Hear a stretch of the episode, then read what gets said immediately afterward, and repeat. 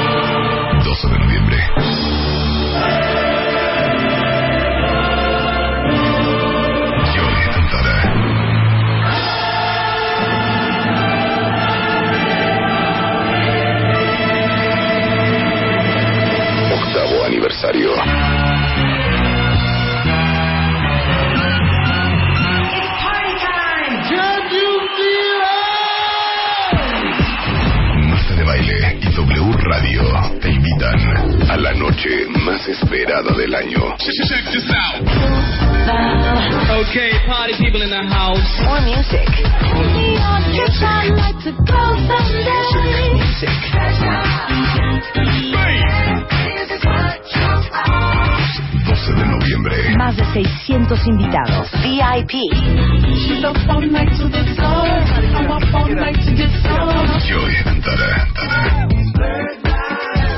La fiesta. Y tú estás invitado. Solo por W Radio. Muy buenos días. ¿Te calmas? Muy buenos días, cuentavientes. Es que unos fríos aquí donde estamos. Estamos transmitiendo en vivo desde el World Business Forum en el- la Expo Vancomer, aquí en la Ciudad de México. Santa Fe. Para todos los que no tienen idea de lo que estamos hablando ni por qué estamos aquí, ¿se acuerdan que hace como un mes estuvimos transmitiendo desde el Radio City Music Hall en la ciudad de Nueva York, también desde el World Business Forum? Este es un foro internacional que nace en Estados Unidos y que se replica en otras partes del mundo, esta vez aquí en México, comenzando ayer, en donde se reúnen pues grandes pensadores, grandes hombres de negocios, grandes autores de, de libros de economía, de negocios, de visión, de creatividad. Y eh, durante dos, tres días Ajá. en, en- en cada lugar, pues tenemos oportunidad de escuchar la postura, la visión, las ideas de estas personas que vienen de todas partes del mundo a compartir con nosotros sus experiencias.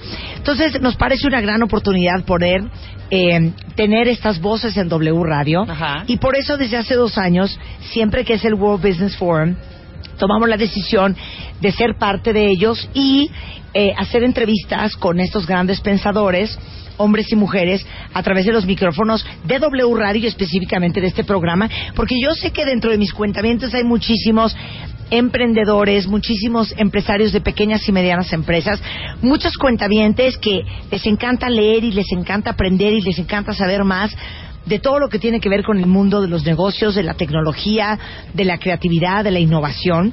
Y bueno, no podemos perder oportunidad de tener esta gente que normalmente acercarlos. no está en México este, y, no, y no platicar con ellos. De hecho, eh, les, les platico un poco. El día de hoy, en esta transmisión especial, vamos a tener al tiburón de baile que viene muy al caso Claro. con lo que estamos haciendo hoy acá. Va a estar con nosotros una mujer que se llama Ángela Nazarian. Ella es una súper abanderada de liderazgo femenino, este, es psicóloga, es profesora y una gran in- inspiración para mujeres en todo el mundo. Es cofundadora de Women Are, que es una organización de liderazgo femenino dedicada a promover entre las mujeres el compromiso y la colaboración. Esta mujer, Ángela, es comentarista de publicaciones como Newsweek, The Huffington Post, The Open Field Network de Maria Shriver y eh, tiene el libro más reciente que es Pioneers of the Possible, en donde celebra el talento y los logros eh, de 20 mujeres en el siglo XX y XXI. Entonces, esta mujer que vamos a platicar con ella al rato, eh, vamos a hablar con ella de cinco o seis preguntas que todas las mujeres nos deberíamos de hacer. Exacto. Esa es Ángela Nazarian. También vamos a hablar con otra eminencia que seguramente muchos de ustedes conocen el libro o lo han leído, que es Wikinomics, que es Don Tapscott, que es eh, una autoridad en el impacto económico y social del mundo de la tecnología. Y vamos a hablar con Don, que de hecho acaba de terminar su presentación aquí en el World Business Forum en el, ah, en, el, eh, en la Expo Vancomer sobre cómo la crisis económica global eh, y la generación de red y el valor estratégico de la innovación este, va a lograr sacar este mundo adelante. Es asesor de líderes de negocios y de gobiernos en todo el mundo, autor de libros como Wiconomics y Macroeconomics. Ujú, Entonces, ujú. Don Tapscott es una eminencia y estoy segura que muchos de ustedes lo van a disfrutar mucho. Va a estar con nosotros Javier Sala y Martín, que es economista, es profesor de la Universidad de Columbia en Nueva York. Eh, y vamos a hablar sobre cómo crear negocios más competitivos. Ajá, ajá, ajá, le entró al quite, le entró al quite. Sobre negocios más competitivos. Ajá, adelante. e innovadores, Ajá. manita. Vientos. Y después también vamos a estar hablando Vamos a hablar con, Con- Fa- Fabián Gocelín.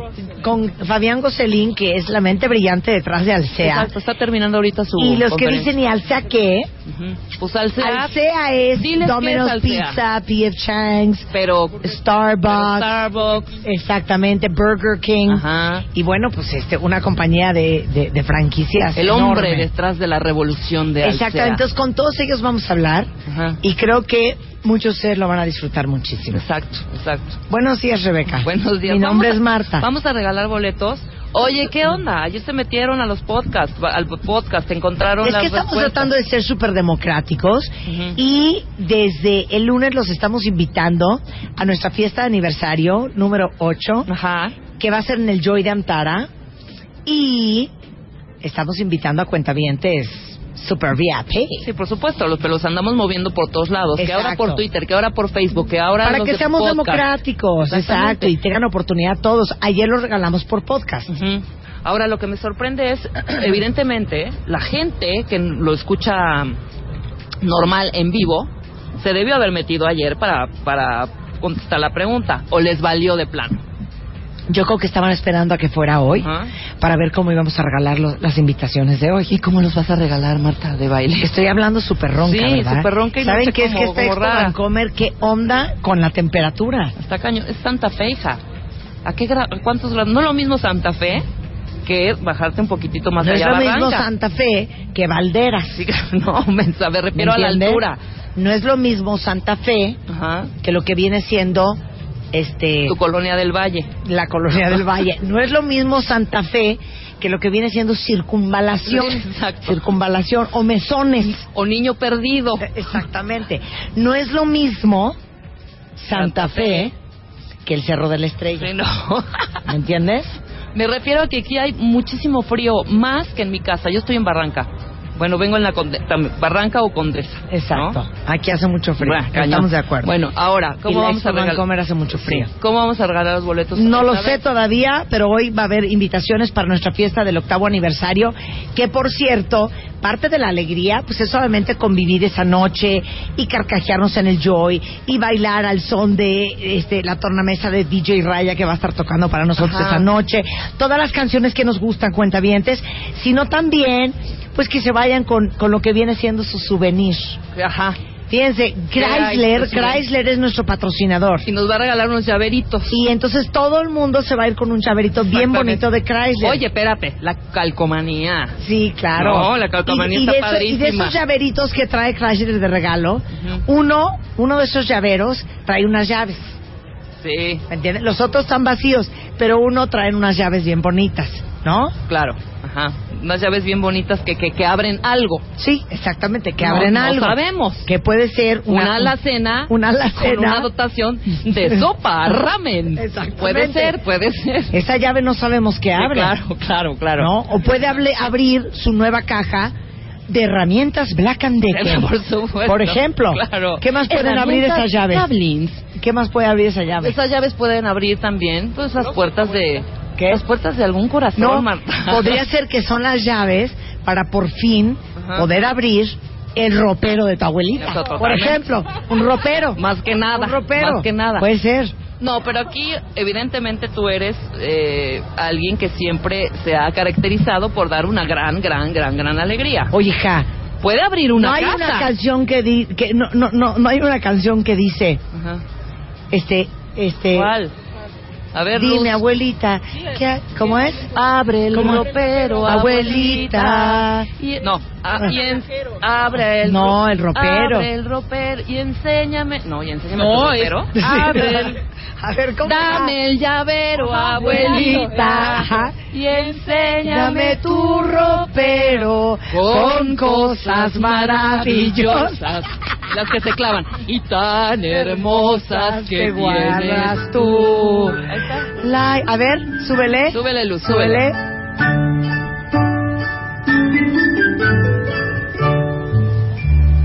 Toma el llavero, abuelita, y Chrysler. enséñame tu ropero con cosas maravillosas y tan hermosas que guardas. Prometo estarme quieto Toma y el no llavero, tocarlo. abuelita, esa parte, y ahí yo lloraba. enséñame tu ropero.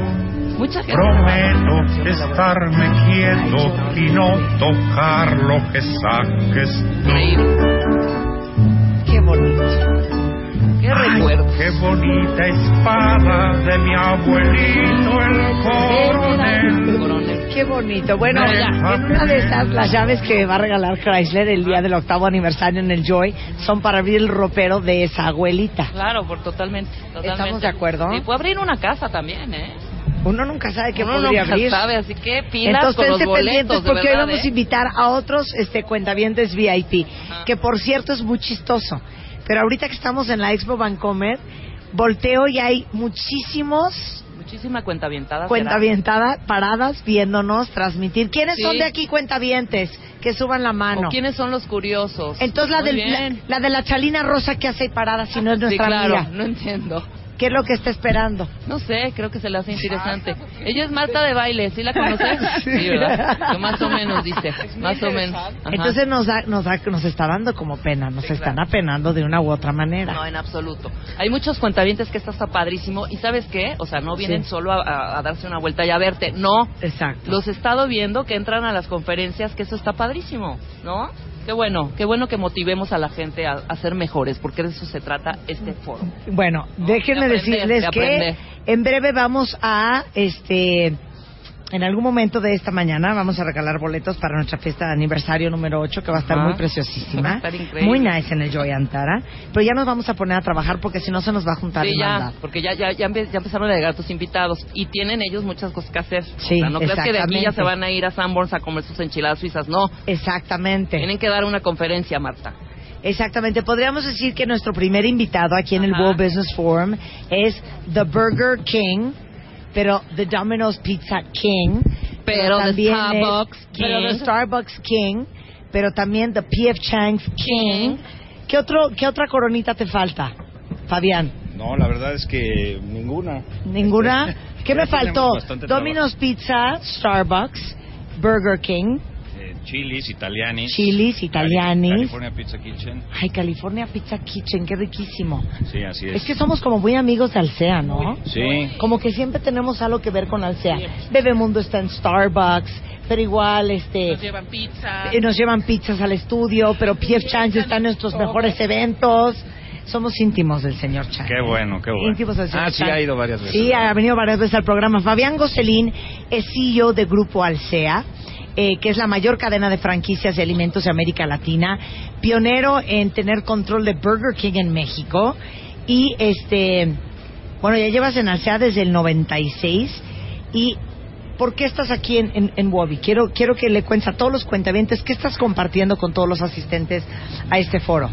Pues mira, creo que me, me pareció una buena idea que, que nos hayan invitado, eh, que hayan invitado a una empresa mexicana exitosa, porque vienen conferencistas de primerísimo nivel eh, global, eh, muy buenos, que sin duda en- enseñan mucho, pero creo que el meter a una, una o dos empresas mexicanas que Sí. sean un caso de éxito de la vida real, fuera de los libros, pues también algo le puede dejar a- al, al público, ¿no? De algún aprendizaje de lo que hemos hecho bien o de lo que hemos hecho mal para que no lo vuelva a hacer o lo que sea. Fíjate, mucha gente que a lo mejor te está escuchando, que tiene franquicias o que les parece que es una buena idea, porque hemos tenido al presidente de la Cámara de Franquicias de México en el programa, etcétera, etcétera. Estaría muy interesante que platicaras cómo empezó Alsea, cuál fue la primera franquicia y cuál es el gran reto de en una economía emergente como la nuestra y un país aún subdesarrollado, este, desarrollar este, pues una compañía del tamaño de Alsea, crecerla y mantener los estándares de calidad de estas marcas que son mundiales en un país como México. Bueno, Todo mira, eso quiero que me expliques, Fabián. nada más. Oye, este, creo que es importante. Alceas viene de una tienda de hamburguesas. Yo empecé en 1991 con una tienda de hamburguesas. Mi socio empezó con una Que tienda era de, Burger King. que era Burger King. sí. Burger King. Sí, yo tuve una franquicia. Yo fui Sí. un franquiciatario de Burger King como muchos franquiciatarios en empresa pequeña, eh, como una pyme. Ajá. Eh, y empezamos a crecer de alguna manera, nos fue bien, nos fuimos rodeando de la gente adecuada. Mis socios empezaron con Domino's Pizza. Y en el 95, que fue la crisis, decidimos juntarnos porque estaba, estaba duro la situación y juntos nos dimos cuenta que teníamos un poco más fuerza que solos. Eh, y realmente de ahí empezó un poquito el desarrollo de Alsea. Eh, tuvimos la oportunidad de traer Starbucks un- algunos años después y hemos ido pues, de alguna manera sumando y consolidando marcas y como que nunca hemos parado, siempre hemos visto que, digo, a pesar de que el negocio empezó realmente de una franquicia y hay muchos empresarios pequeños que, que tienen una franquicia y que son felices con una- un tema, nosotros siempre como que nos sentimos muy comprometidos con crecer a nuestra gente y, y seguir creciendo y creciendo y aquí estamos 23 años después. Ok, te voy a hacer una pregunta regresando del corte. ¿Cómo se hace la evaluación para saber qué franquicia va a ser un éxito en México? O a lo mejor nada más sería un éxito en Centroamérica, o en Claro. realidad pegaría en el sur de América Latina, pero no necesariamente en Centro y el norte de América. De eso vamos a hablar regresando con eh, Fabián en un momento más, en el marco de Wobby desde la Expo Vancomer, solo por W Radio. Estés en donde estés, no te muevas. and let the beat control your body. Ya volvemos. Marta de baile. En W. Ya regresamos. Más Marta de baile. Regresamos. En W. Fabián Coselín es CEO de Grupo Alsea. Y Grupo Alsea, para quien no lo sepan, eh, se formó a raíz de la fusión de dos franquicias que eran Burger King y Domino's Pizza. Hoy ya tienen P.F. Chang's, Italianis, Chili's, Starbucks. Este, ¿Pero qué es Alsea? ¿Qué otra me faltó? ¿Son las siglas de algo o es Alsea? Es al... ¿Qué es Alsea? ¿Qué quiere decir? Pues fíjate que- Ándale, Lolita. Buena pregunta. La verdad que no significa nada en particular, es algo así como alimentos y servicios. Eh. Sí, Sí, es una buena anécdota porque cuando íbamos a hacer la compañía pública eh, decidimos ponerle una- un nombre que empezara con A, porque como éramos la más chiquita del mercado, para que estuviera hasta arriba en la lista. Aunque, Claro. sea, aunque sea. Aunque, Aunque sea, que pues si no, nadie- si- la A. si Aunque nadie, sea. si no nadie nos iba a ver. A Este, ver, tú vas a ser un buen consejero para todos los cuentavientes que traen el run run en la cabeza de traerse ¿De la- una de franquicia. Porque hay muchísimas franquicias. ¿Cuál sería una buena forma de evaluar que la franquicia va a funcionar en México? Mira, yo, yo diría son como do- dos casos diferentes. Uno, el- en el caso de nosotros de Alsea, que agarramos marcas que queremos hacer muy grandes, este, lo que vemos es que sea un concepto que sea como universal, global, que se pueda replicar. O sea, que no O sea, sea, ejemplo. Que no sea la taquería de la esquina, que se la sacas a la otra esquina y allá hay otra mejor para la gente del otro barrio, ¿no? Ajá. O sea, yo creo que por eso marcas como Domino's Pizza, como Starbucks, como, como Burger King viajan por todo el mundo y son conceptos que ya están muy probados. Eh, pero si tú quieres empezar con una franquicia, a mí me parece que lo que tienes que estar seguro es que lo que pagues de regalías por esa franquicia realmente te esté dando algo. Yo creo que uno de los grandes errores a veces del modelo de franquicia, todo el mundo cree que va a ser solito, ¿no? Y a veces uno acaba pagando, y a nosotros nos ha pasado también en algunos ejemplos que no voy a decir, pero acabas pagando por una marca que nadie conoce, la gente no va, eh, tú tienes que hacer todo el trabajo y además estás pagando regalías por hacer el trabajo, ¿no? Entonces creo yo que lo que tienes que ver es un poquito todo el concepto y el modelo y que vaya de acuerdo al mercado en donde la vas a poner. Que la inversión sea razonable, como cualquier negocio. Eh, Es un, es un, yo creo que es una buena eh, forma de entrar al mundo em- emprendedor, ¿no? Para alguien que en vez de que tenga que inventar algo, te vuelves un mini empresario en dos minutos, eh, escogiendo el concepto bueno. Pero veo que eh, gran parte de tus franquicias son comida. ¿La comida es lo de hoy? No, pero pues, a mí me gustaba comer cuando era chico y entonces decidimos meternos a la industria de la comida y ahí hemos crecido. Yo creo que también no te puedes empezar a volver loco y a hacer este llantas y medicinas y de todo. Entonces, como que nos hemos enfocado mucho en la cocina. Este año, como sabes, compramos un pedazo de Axo eh, y nos regañaba muchísimo el mercado, que porque ya nos habíamos desenfocado y nos Que se estaban diversificando y diluyendo y la desenfocando. verdad es que es una compañía padrísima de que tiene 20 años y que está creciendo con un modelo similar al de Alsea. Y nos metimos ahí como un proyecto de muy largo plazo a ver si les podemos ayudar a, a- ellos nos pueden ayudar a diversificarnos y nosotros les podemos ayudar un poquito a, a- a- a generar un modelo parecido al de Alsea que crezca fuera de México, etcétera. Por eso, no has dicho nada que le sirva a la gente. ¿Cuál es el gran reto de tener una franquicia? Que- ¿Y cuál es el secreto, el secreto para que funcione? Que escojan algo que les guste hacer primero. Porque si no te gusta la comida y te metes a la comida, es una, es, la verdad es que es mucho esfuerzo, como cualquier empresa, ¿no? Y, y creo que cuando haces algo que te gusta, pues ayuda. Eh, yo creo que cualquier pyme requiere muchísimo esfuerzo. El segundo es que escojan bien el concepto. O sea, no, no es ir a la feria de franquicias y agarrar la primera que esté o la más barata, como todo, ¿no? Tienen que escoger un concepto que, que les haga sentido en el mercado, en donde, Y yo creo que conocer, están. exacto, conocer muy bien tu mercado. Fíjate que hay un, hay un que es farolito tizoncito en Nicaragua Ajá. y es un éxito, por ejemplo. Y, y en otros lados no ha jalado, ¿no? y en otros lados que- no ha jalado. Y, y la otra es, digo, yo creo que tienes que estar dispuesto a, a hacer el trabajo, porque no- no- yo cuando empecé, pues eh, eh, llegué ahí a la capacitación, nos pusieron ahí a lavar y a trapear y todo eso, y eh, eso no es así muy... Cuando, cuando agarraste Burger King. Cuando agarré Burger King. No, eso no es muy empresarial que digamos, Sí. ¿no? Pero pues es lo que necesitas como para conocer bien el negocio de fondo, entender un poquito las necesidades de la gente que después nos hoy está en las tiendas y entendemos bien cuáles son las necesidades del gerente, cómo le ayudamos más. Y en la medida en la que tengas ese gerente y esa tienda funcionando bien, entonces puedes hacer la segunda y la tercera y la cuarta. Si no, este, como que hay veces que la gente se equivoca y cree que es solo, ¿no? Que porque es franquicia, se va a manejar sola, Sí, porque va a vender solo. y porque a lo mejor te dan un manual de, de procedimientos y de operaciones y porque hay ciertos controles de calidad, eso ya va a jalar solito. Claro. Pero igual tienes el O- gran problema del recurso humano. O hay gente que invierte y se la pone a su prima o a su hijo o a su tía o a su esposa y O hasta su amante, Fabián, fíjate. A- incluso incluso a su amante. y la verdad es que se las ponen y ni siquiera es lo que ellos quieren hacer no entonces yo diría que la recomendación es que estén dispuestos a hacer el trabajo que es ser emprendedor porque al final de cuentas la franquicia no es más que un emprendedor es un proyecto de emprendedurismo y si no estás dispuesto a hacer lo que se requiere para montar una empresa franquicia o no franquicia pues mejor te contratas en el mundo laboral y hay gente que es exitosísima siendo este colaborador de cualquier empresa. Fíjate que hay, hay eh, un, programa que se me hizo increíble y divertido, que de hecho vinieron al programa hace un par de meses, que se llama Fuck Up Nights. Y básicamente es una noche en donde eh, cada semana o cada mes en que se hace el evento invitan a un empresario diferente, no a que venga a contar sus éxitos, sino a que venga a contar sus más grandes fracasos. Porque estamos claros que el ser humano de donde aprende no son de los éxitos, sino de los errores.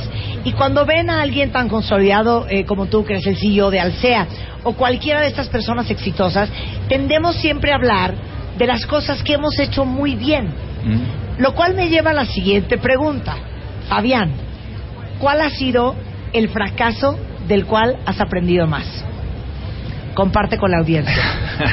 Mira, nos hemos equivocado varias veces. Yo creo que uno, mira, uno de, los, de las buenas anécdotas que tenemos que no nos salió tan cara a final de cuentas, el, el- el error fue, la, fue Dios. cuando compramos los derechos para llevar a Domino's Pizza a Brasil.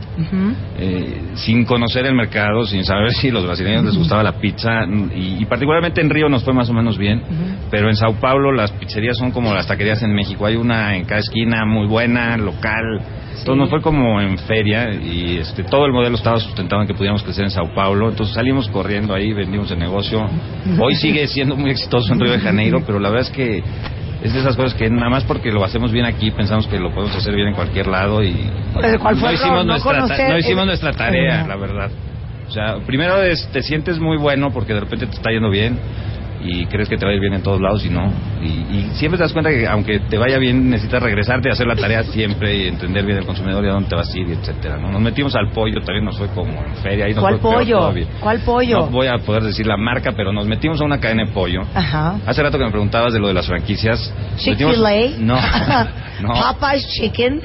Ah, más o menos. Ajá. Nos metimos en una caña de pollo que la marca en México no significaba nada. Nosotros nada más, ah, es que somos Alsea y seguro la gente se va a meter. La gente no se metía y hicimos como 10 tiendas eh, que tuvimos que cerrar, la verdad. O Entonces, sea, no, no te puedo ni ayudar porque no tengo ni idea de lo que estás hablando. Nunca la vi, nunca la conocí. Pues imagínate.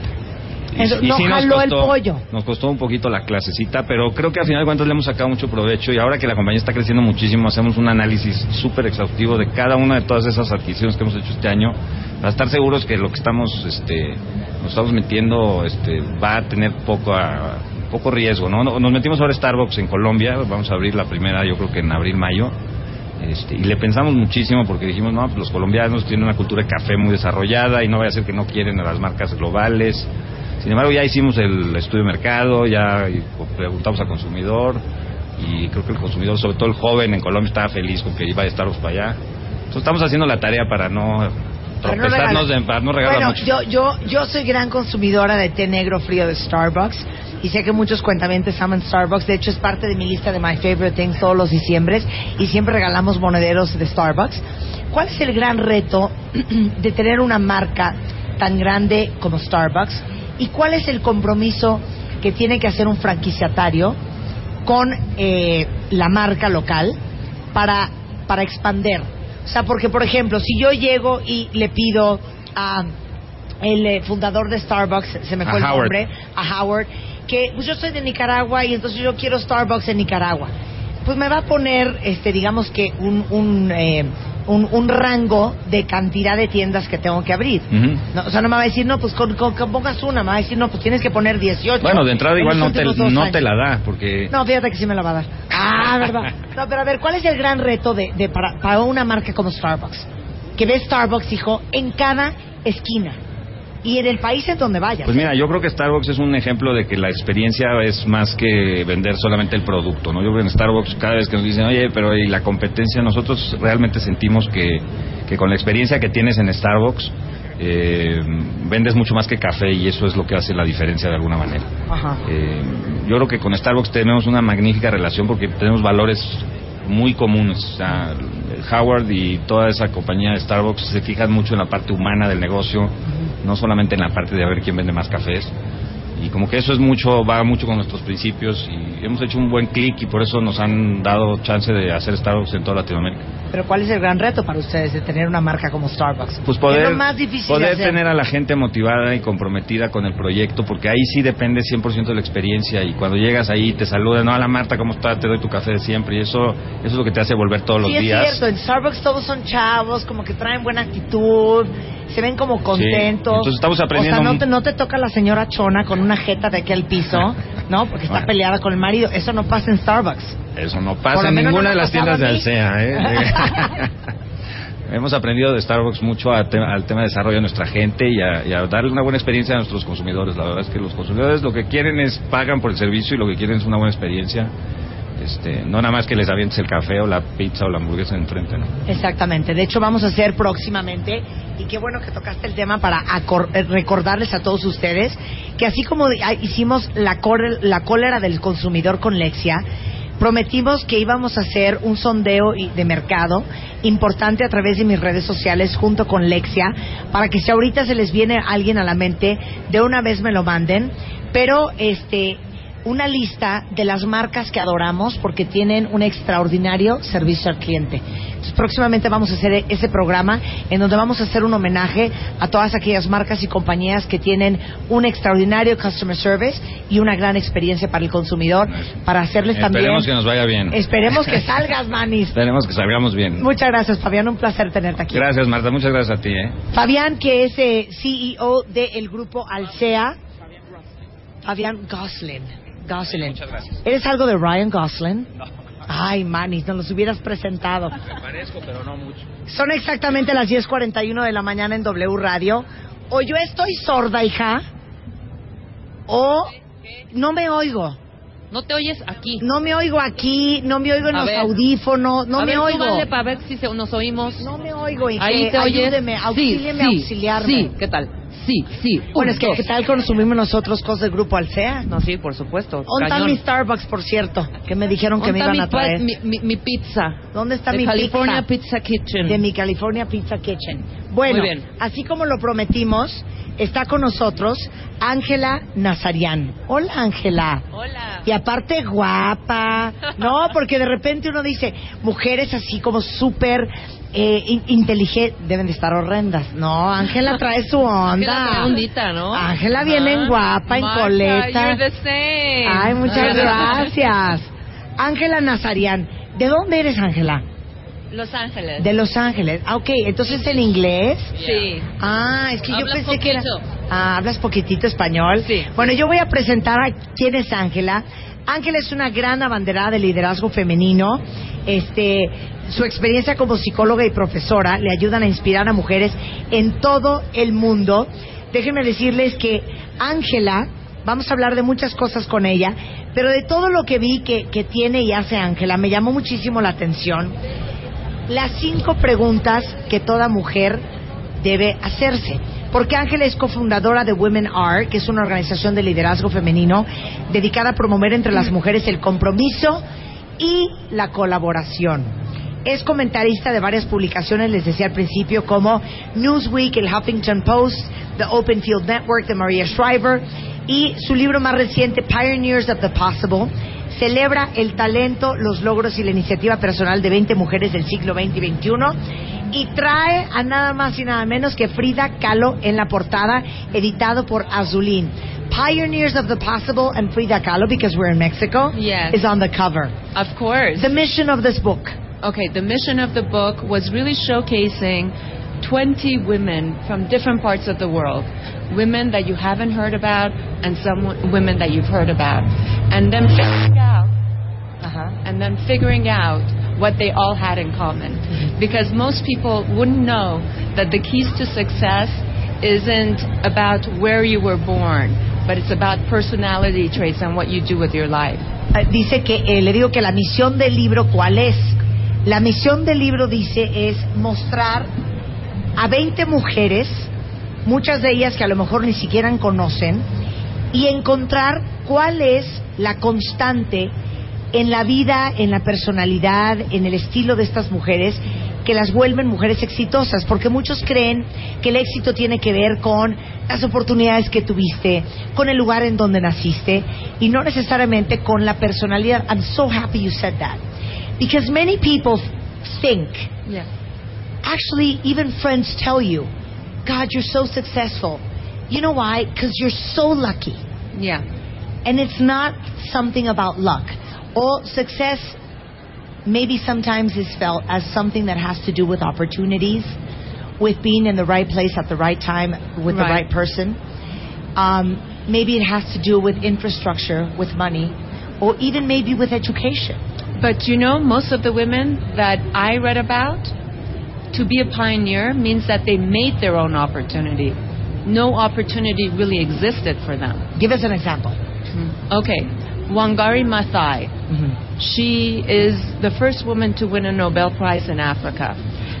and she actually organized a movement in all of the African continent for women to start planting trees, to grow crops, to have a voice. This is something that never existed, and everybody told her, don't do it. After that, she decided that she's going to go and oppose the dictatorship in Kenya, and she won. Okay, stop right there. Let Yeah. me translate this. Le digo que que qué interesante lo que dice, porque Ángela dice que esto de que se cree que el éxito tiene que ver con las oportunidades o con el dinero o con la infraestructura que tienes, no tiene nada que ver. Entonces dice que tiene un ejemplo de una mujer africana de Kenia, que en realidad ella empezó con un programa en donde invitaba a las mujeres a sembrar árboles, a cosechar semillas, a empoderarlas de cierta manera. Eh, eh, de hecho, ella ganó el Premio Nobel de Paz. Y eh, en su momento, todo el mundo le dijo, estás loca, ¿para qué estás haciendo eso? Como paso dos, empezó a hacer una campaña para eh, oponerse eh, a la dictaduría que había en Kenia en ese momento. Y todo el mundo le dijo que estaba absolutamente loca. Yeah. Continue. So, mm, what happened is that she became a role model for so many other women, not only in Africa, but everyone, everywhere else in the world. I can talk to you about Zaha Hadid. She's an Iraqi woman that went to London to study architecture. For 10 years, the kind of architecture that she wanted to do, no one believed in it. But she persevered and she believed in herself so much that 10 years after that, when she got one commission, the world was astounded. Now she has 450 projects all over the world. To me, I think that is about her believing in her work so much and pushing forward. Dice, bueno, hablemos de la gran arquitecta israelí que... eh, Iraqi. eh, iraquí, que durante mucho tiempo eh, nadie creía en sus proyectos, nadie le daba trabajo. Le tomó 10 años que le dieran su primera oportunidad y a partir de ese momento pues es una de las arquitectas más reconocidas a nivel mundial. Pero es alguien que esperó y que aguantó y que creyó en sí misma y que no fue víctima de las vocecitas que te dicen este, no, no puedes. I see that in the book, Estee Lauder is also included, which is a great story. a, a very interesting story, but because she really built an eight billion dollar cosmetic empire, and she was the mastermind. She was the first woman to think of free samples to give. So in terms of marketing, she was extraordinary. And this was a woman with very little um, um, resources. She started in the back of her house. And look at what she has created. Estee Lauder, que ella es la visionaria de la marca Estee Lauder, ella la creó, una compañía que hoy vale 8 billones de dólares, y lo hizo en el garage de su casa, eh, sin mucho soporte, sin mucha infraestructura. Ella fue la visionaria, la que tu- tuvo primero la idea de crear todas estas muestritas y dar muestreo. Entonces, esta mujer, igual, es un gran ejemplo de cómo eh, es posible. Now, after doing this book, after speaking to so many women, what is the, you know, one, three, five very specific traits that every successful woman has? La pregunta fue, de este libro que hizo con estas 20 mujeres y de todas las mujeres que ha conocido en el mundo que han sido exitosas, ¿cuáles son las tres, cinco, diez como eh, particularidades que se repiten en cada una de ellas? That's such a great question, Marta, because what you see is that all of us women, we have this image that we have to be perfect. And none of these women were preoccupied with this. That perfection for them wasn't even possible, they weren't even interested. I'm a psychologist, so I've seen so many women come to me. And most of them, they concentrate on their weaknesses. They want to see how they can get better the most successful leaders, whether it's women or men, they concentrate on their strengths. So the first thing that we need to know is that who are we? What are we about? What am I good at? What am I passionate about? And seeing if my talent and my passion link together and move forward. And that's not something we do as women. Dice, una constante en, en todas las mujeres y hombres que son exitosos, que amé lo que acaba de decir eh, Ángela, es que se, no están enfocadas ni preocupadas por ser perfectas. No están viendo cómo mejoran las cosas para las que no son buenas. Son hombres y mujeres que están totalmente enfocados y claros de para qué son buenos y explotan y construyen y capitalizan eso. Y el gran talento que tienen estos hombres y mujeres es cuando logran casar el talento con tu pasión. Porque a mí me puede encantar cantar, pero canto fatal. Entonces, tienes que encontrar para lo que eres muy bueno y que realmente sea algo que te apasione, que es algo que no hacemos los seres humanos. The other thing that I think why I personally chose actually Frida for the cover is that women, in knowing themselves, you have to have an authentic voice. That you have to have a voice that's very clear, that you it stands for the values that you take. Because when you look at uh, Frida, she had a husband that was very famous, Diego Rivera. He was doing huge murals. And what did she do? She didn't want to imitate anyone else. She wanted to know what she's about. So her paintings were small, personal. She's the first woman to document emotional, the emotional landscape on a body. That was incredible. She had a lot of courage. When she went to the United States to have her first showing, she showed up with her Mexican clothes. She didn't change to become Western.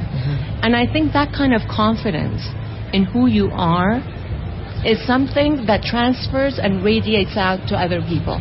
Ok, dice, otra, otra cosa muy interesante que tienen las mujeres que son muy exitosas es que no tienen miedo a levantar la voz, no tienen miedo a usar su voz, no tienen miedo a ser diferentes. El caso de Frida Kahlo y la razón por la cual está en la portada del libro de Ángela, que fue esposa de uno de los pintores más famosos en la historia de este país y, y del mundo, un gran muralista, eso no la hizo ella más chica. Ella hizo todo lo posible por hacerlo lo más diferente o lo más alejado a lo que era Diego Rivera, con cuadros muy chiquitos, mostrando todas las emociones a través de su pintura plasmadas en un, en un cuerpo. Cuando fue a Estados Unidos no le dio pena llegar con su vestimenta tradicional mexicana, no trató de llegar como si fuera gabacha, no tenía miedo a ser ella. But you know what is very funny? When we talk about entrepreneurship and we talk about women and women empowerment, you know, we always say, listen to your inner voice, trust yourself, trust your intuition, because women in very traditional countries like ours in Latin America and other countries in the world, we grow up hearing, that's for your brother, that's a guy thing, that's for boys. It, it's not that easy to break away from those chains and those stickers that tell you who you are, what you should be, what you should aim for to be happy. De eso vamos a hablar regresando del corte comercial con Angela. No se vaya. Paramos un momento. Y ya volvemos. Ya, ya volvemos. Marta de baile. Más Marta de baile en W.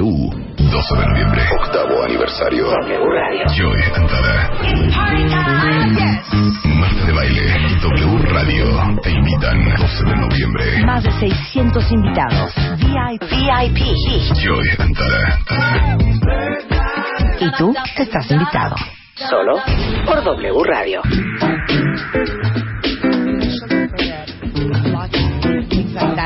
Estamos en este momento en el World Business Forum en la Ciudad de México, transmitiendo eh, con mentes brillantes, gente muy inteligente, gente eh, muy visionaria, muy creativa.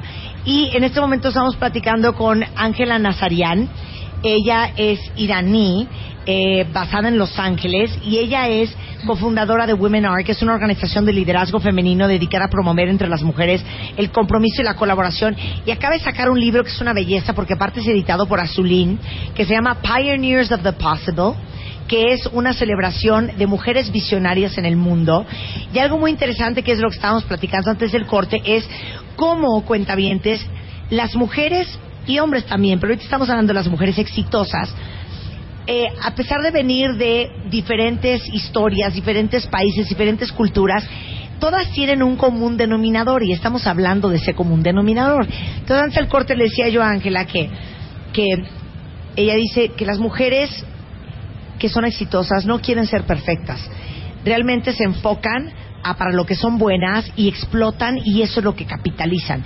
Y le digo yo que de repente es bien difícil para las mujeres en eh, sociedades y culturas tan tradicionales como la nuestra que crecemos escuchando, eso no es para ti, eso es para tu hermano, es que tú no debes de estudiar economía porque eso no es de mujeres, tú no vas a saber de negocios, no te va a ir bien. Romperte de esas de esos decretos sociales y parentales es bien difícil.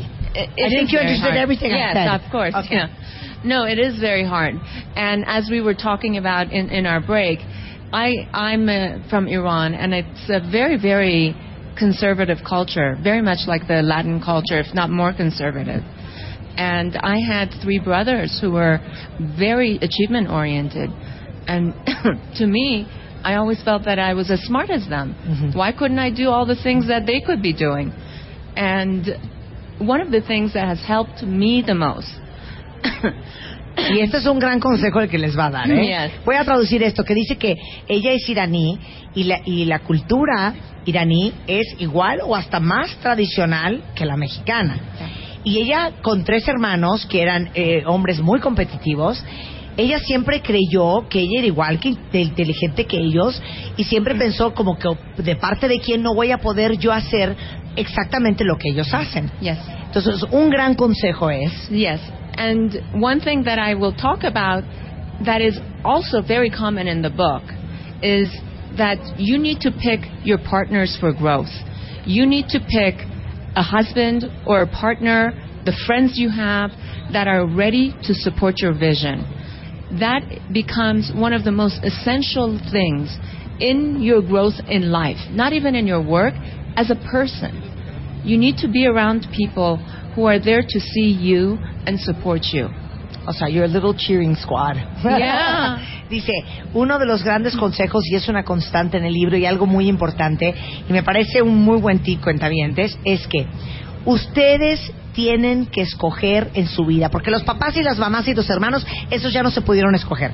Pero sí hay que escoger a la pareja, a tu marido, al novio o cuentavientes, a los amigos que te apoyen y que te empujen en tu visión, que crean en ti, como lo hemos dicho mil veces en este programa, que es básicamente el resumen de lo que va a decir Ángela. Tu pareja tiene que ser tu más grande fan. La gente que te rodea y que tú escojas que te acompañe en este camino y que te ayude a crecer, tiene que ser gente que crea en ti y que esté ahí para aplaudirte tus éxitos y que te ayude a convertirte en la persona en la que tienes que ser. Yes, and of course, when you think about Estee Lauder, her husband was there behind the scenes supporting her all the time. He said, You're the marketing genius, you go around. I'll stay at home, I'll do the business at home in New York. But he wasn't a stay at home father, but he understood what she was all about. And what she was good at. Yes. que dice es el caso de Steve Lauder, que el marido de Steve Lauder, y a pesar de que esto fue en los 30, 40, 50, le dijo, tú eres la visionaria, yo te ayudo aquí eh, este, en la parte de atrás del negocio, este, operando la parte financiera, pero su marido no solamente la dejó ser, sino que él reconoció para qué era buena ella Yeah. y la dejó ser y, y florecer, Yes. ¿no? So those are the things that I always talk about is your network of people, the people that you are with, the knowing yourself, and then also there's one other thing that I want to talk about, and that is in entrepreneurship or anything that we do, especially for women, because women go through so many transitions. Sometimes they go back to work at home, raising kids. They want to re-enter. Mm-hmm. There's so many different transitions for women, and less so for men. Is that you need to also be open to change. That you need to be open to take some risks. And you don't need to know everything before starting something. Again, that's a big difference between men and women. Men are okay with that. Men would say, Oh, I have a new project. It's okay. I'll learn on the spot. Mm-hmm. But most women worry and worry, saying, Well, I don't know everything about this project. Maybe I'm not qualified. Men don't think that way. And we need to think that way. That we can do something, and it's okay if we don't do it 100% well. But we're going to learn, and the next time we'll do something even better. Dice, eh, otro gran consejo es tener la habilidad de adaptarte al cambio. Algo para lo que los hombres son naturalmente buenos. Un hombre eh, no necesariamente tiene que tener todos los pelos de la muñeca en la mano para tomar la decisión. Él dice, pues voy aprendiendo y, y- eh, ahí voy viendo cómo le hago y lo voy a resolver. Las mujeres tenemos este, esta- este miedo, esta inquietud de si no tenemos todo perfectamente organizado, nos da estrés aventarnos y tomar el riesgo. Entonces dice, cada vez hay que tomar más riesgos, no hay que tener miedo al cambio y estar seguras y tranquilas de que no solamente vamos a poder, vamos a aprender y la próxima vez lo vamos a hacer aún mejor. Pero I think that has to do with also beliefs, eh, false beliefs and, and false expectations and this insecurity that we have of not trusting our intuition. Yes. And Because we, we might not have an MBA. Yeah. We might not know about how to do a, a you know a, a, a, a business plan, but we have intuition, and I think that we forget to trust our gut. absolutely right on target. I talk about this woman in um, in my book called Master Chen Yan. She has only a sixth grade education. She decided that she wants to become a Buddhist nun. They thought that she was crazy. Come back from a middle class family. She resolves to do this. And then she says, I want to build uh, my own sect of Buddhism. And it's a Buddhism that I want people to do community service. You know that her her sect of Buddhism is 10 million strong. She has built well an endowment that's close to a billion dollars. She gets annual uh, donations of 350 million dollars from people. She's built a hospital that's like the Mayo Clinic.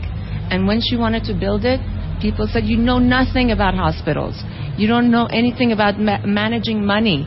And she said, You know, I have faith that with the next step, I'll know what to do. Because her heart was in the right place. Her heart was in the right place. Dice, bueno, te platico el caso de una mujer eh, que llegó hasta sexto de primaria y ella quería ser una monja budista. Corte A, hoy tiene 10 millones de seguidores, ha logrado recaudar hasta un billón de dólares, tiene donaciones anuales de 350 millones de dólares, ha construido hasta un hospital y cuando dijo que iba a construir un hospital le dijeron, pues tú no sabes nada de medicina.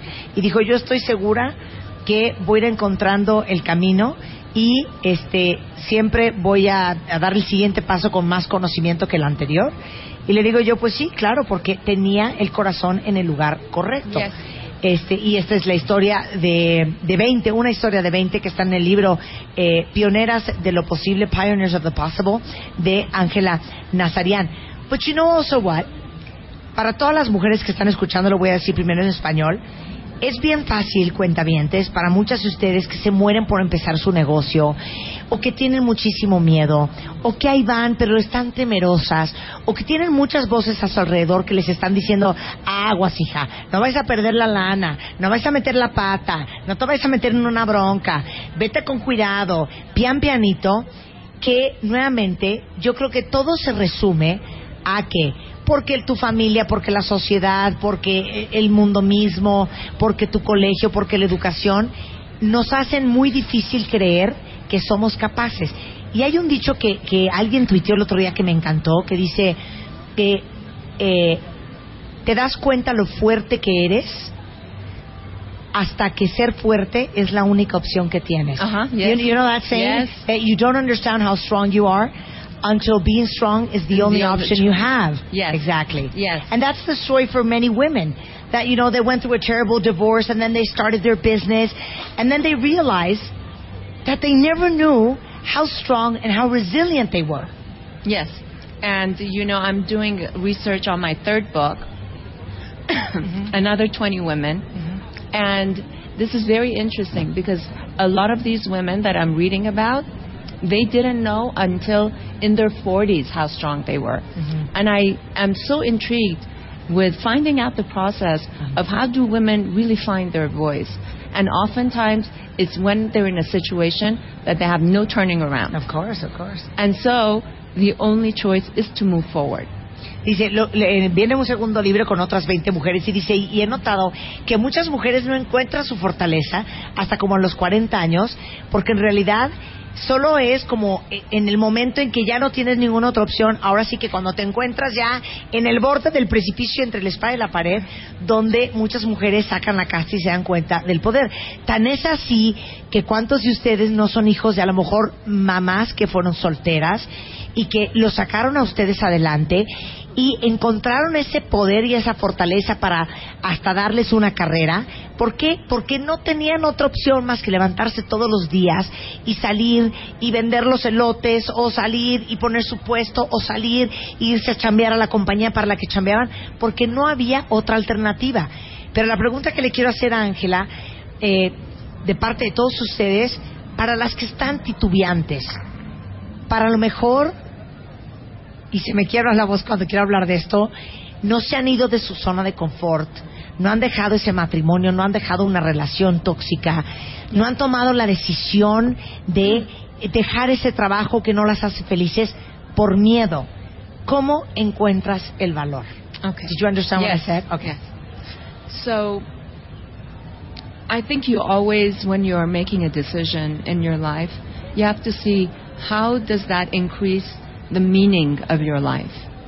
You know, I think that meaning and really creating a story of your life that embodies all that you're all about becomes very important. Dice, So- número uno, eh, cuando estás tomando una decisión, siempre hay que pensar qué tanto esta decisión va a incrementar el significado que tiene mi vida. Eso quiere decir qué tanto va a cambiar o a modelar que mi vida tenga un propósito mucho más grande de lo que estoy haciendo hoy de manera automática y todos los días. Va por ahí, Yes. ¿no? Okay. Second one is that if you look at any spiritual tradition, and they always talk about one of the keys to happiness, one of the real keys to being happy is being in service to others. That means that you're here with a unique gift, each one of us. Martha Graham in the book also says that your gifts are as unique as your fingerprint. What will you do with it in this lifetime? Don't waste it away. Give it away. Share it with other people. That makes you happy. Dice, otra cosa que es muy importante y que tiene que ver muchísimo con la felicidad, y hemos hablado mucho eh, con el tema de la felicidad y la generosidad cuando hemos dado clases de cábala aquí en radio, es qué tanto estás dando de regreso, tomando en cuenta que todos y cada uno de nosotros tenemos un talento que es único, especial e irrepetible, tan irrepetible como dice Martha Graham, como nuestras huellas digitales. ¿Qué estás haciendo tú con ese talento que te dio la vida, que te dio Dios o ese ser superior, para dar a la vida de regreso? ¿Lo estás desperdiciando o qué estás haciendo por los demás? Porque esa es una gran fuente de felicidad y, y por otro lado, es una gran obligación de ser humano de explotar ese talento y usarlo para el beneficio de los demás. Right. And uh, to quote um, um, a very famous uh, entrepreneur, if something doesn't scare you, it's not big enough for you. Cállate, cállate, Ángela.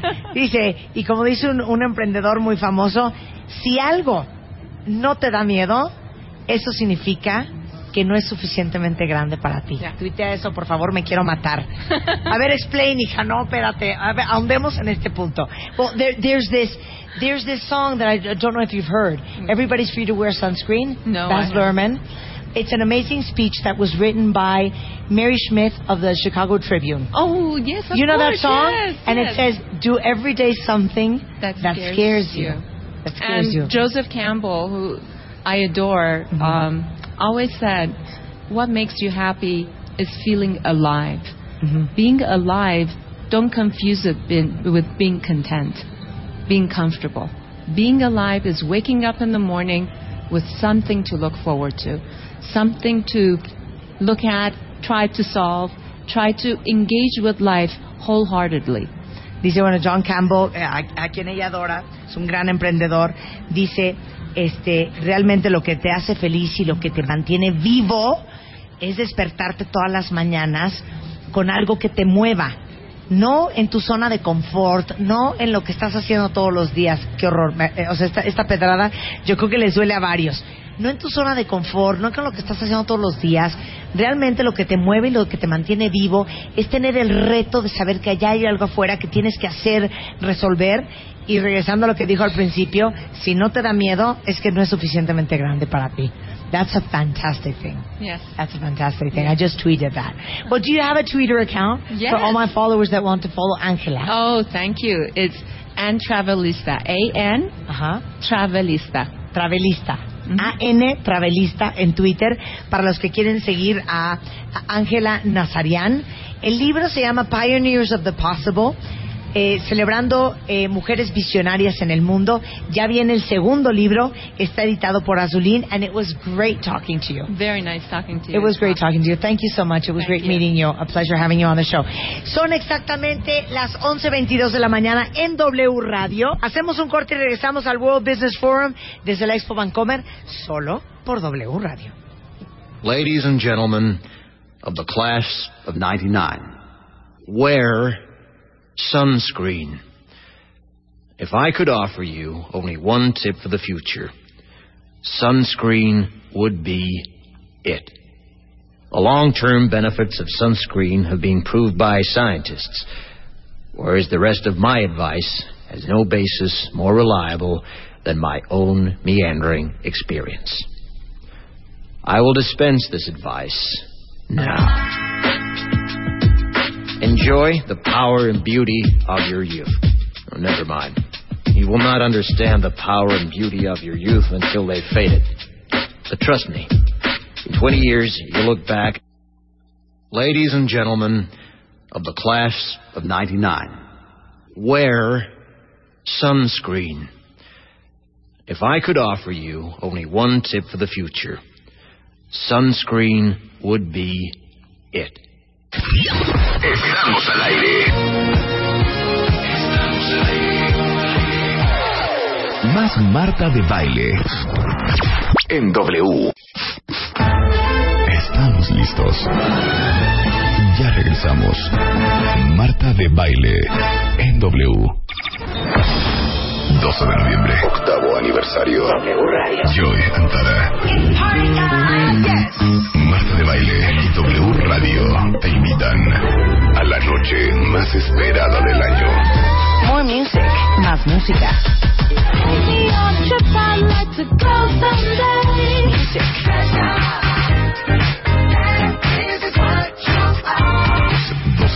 12 de noviembre. Más de 600 invitados. VIP. VIP.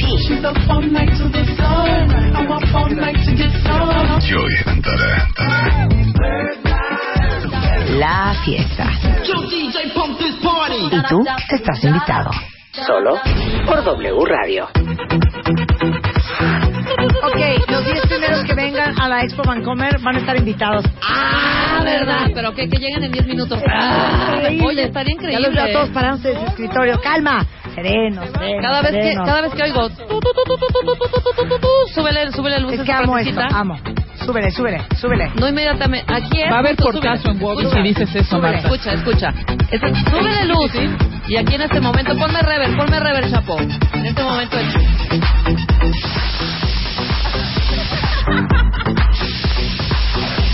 ¿No? El es hielo seco de la seco. No, entonces yo voy a decir, yo voy a decir. Ah. ¿Ok? Ya estamos ahí en la noche en el show, increíble. taca, taca, taca, ajá. Ya vamos a abrir pista, Ya. ¿no? Entonces yo voy a decir, bienvenidos cuentavientes. Esto es Party Time 2013. Que empiece la fiesta.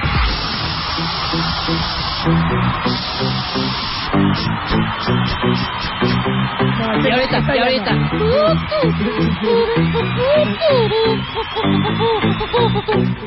Ay, me agoté. Oye, pues ya, ¿no?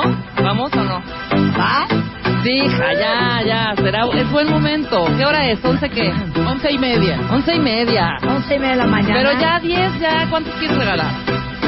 Súbele, unos No, quince. cinco. ¿Cinco? Cinco.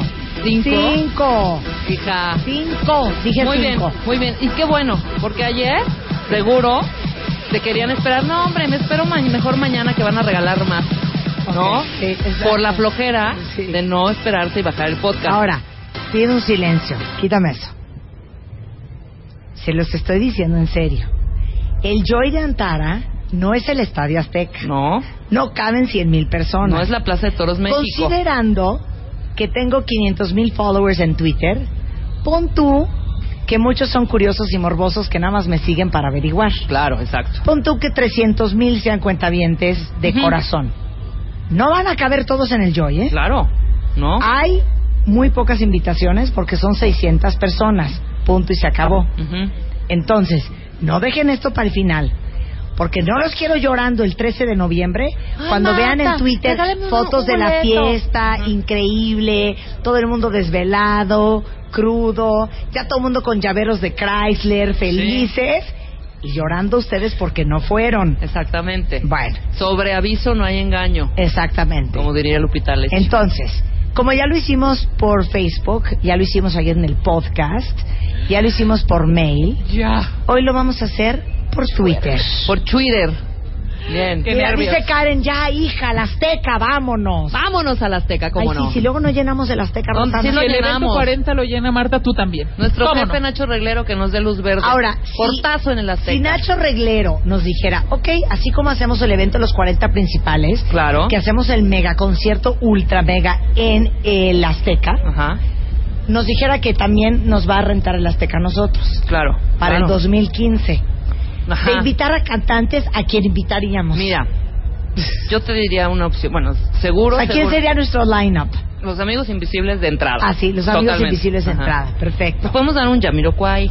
También invitaríamos a Jamiroquai. No, a ver también. si les gustaría nuestro concierto, Jamiroquai. Ajá. Amigos invisibles. Amigos invisibles. Chris Brown, Rebe, él viene por ti nada Chris más. Brown Solo podría ser ti. una buena opción. ¿Sí?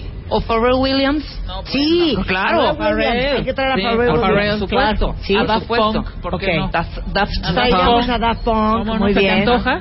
Benjamin, Daft Punk. Benjamin Diamond puede estar como calentando antes. Sí, ¿no? antes eh, tendríamos los DJs. Exactamente. Benjamin Diamond, David Guetta, Bob Sinclair, pero eso para abrir. Para abrir, onda Sí. 8 de la noche. onda A Vichy no lo ocho. invitaríamos. No, ese, no. nos gusta, Ese no porque nos ese gusta, es de... Sí, Avicii no, Avicii no. Claro, Avicii él no. no. Ni Ayoki, ese tampoco. ¿Quién es Ese Aoki? tampoco no. Ayoki. ¿Quién es Mira, Aoki? ¿Cómo se ve que eres anciana? ¿No sabe quién es Steve Aoki? ¿Quién es Steve Aoki? ¿No sabe quién es Steve Aoki? Ay, se calman. Y Bueno, Diana. ok. Güey. Haz de cuenta que Chamín No, no, Correa, no sé. pero del 2013, hija. Ok. Para que ubiques. A ver, ponme a, a, a Aoki. A Steve Aoki. A Steve Aoki, luz un poquito. Fíjate que me gustaría tener a Arián Grande. Ándale, Ariana Grande. Grande. ¿Es Ariana o Ariana? Sí, Ariana. Ariana. Ariana. Ariana Grande. Sí, Ariana también. no la conocemos. Fíjate, bien bonito estaría nuestro concierto en el Azteca. Ajá. ¿Quién cerraría así cañón? Porque obviamente tocarían dos, tres rolas cada Sí, uno. claro. ¿Estás de acuerdo? ¿Con quién Pero ¿quién cerraríamos? de una hora? ¿No? A ver, ¿con quién cerraríamos nuestro concierto en el Azteca? Pero es neta. A ver, ¿quién? ¿Cómo cuánto costará? Neta, esto que estamos diciendo. ¿Qué échate un qué? ¿Ninguno cierra? No, es que si, si, si no le cobramos a los cuentavientes la entrada, Ellos tocan ellos, gratis. ellos tocan gratis. Esto es Aoki. No, hija. Por razón no lo conozco, ¿eh? Ya, con eso tenemos, gracias Luz. No, nos pues gusta es que no, Aoki. no, no, cero mi No nos gusta. Pero sí podemos tener un head candy, por ejemplo, también mezclando ahí, haciendo un, paco, un, un rollo loungero. Yo, yo, yo me, me, me atrevería a invitar hasta un Rasmus Faber. fíjate. Ah, no, pero por supuesto, Sí, Rasmus no, Faber. claro. Rasmus Faber. Es más, y en un momento para tener un poco de paz en el Azteca, hasta un este Erlendoye. Un Erlendoye. Pero él, abre, pero él abriría, ¿no? Sí. Ah, ¿Sabes a quién podemos invitar? A Phoenix también. También Uy, Phoenix, claro Phoenix, que sí. Muy bien. Uy. Mira, bueno, pues todo eso no va a suceder. ¿Cómo se llama a moreno? Que hay de una Denise de Calas. ¿Cómo ¿No se- se les antoja? ¿Cómo se llama mi moreno de fuego que me encanta? Chris Brown. No, el otro, el otro, el, el del Grammy. Bruno Mars. Bruno, Bruno Mars, moreno de fuego. Mars, Sí, ¿cómo Bruno no? Mars, Por claro supuesto. que sí. Ya sé con quién voy a cerrar. Mi concierto en el Azteca del 2014. ¿Con quién? Ya lo tengo, güey. Ya, ¿con Se quién? van a matar. O sea, ya terminó. ¿Quién, ¿Quién va a ser el penúltimo? El penúltimo es Jamiroquai. El penúltimo Pero ya terminó. Little L, increíble, JK, sombrero, plumas, increíble, Ah. baile increíble, y en eso se va el escenario en el Azteca Negros, ¿ok?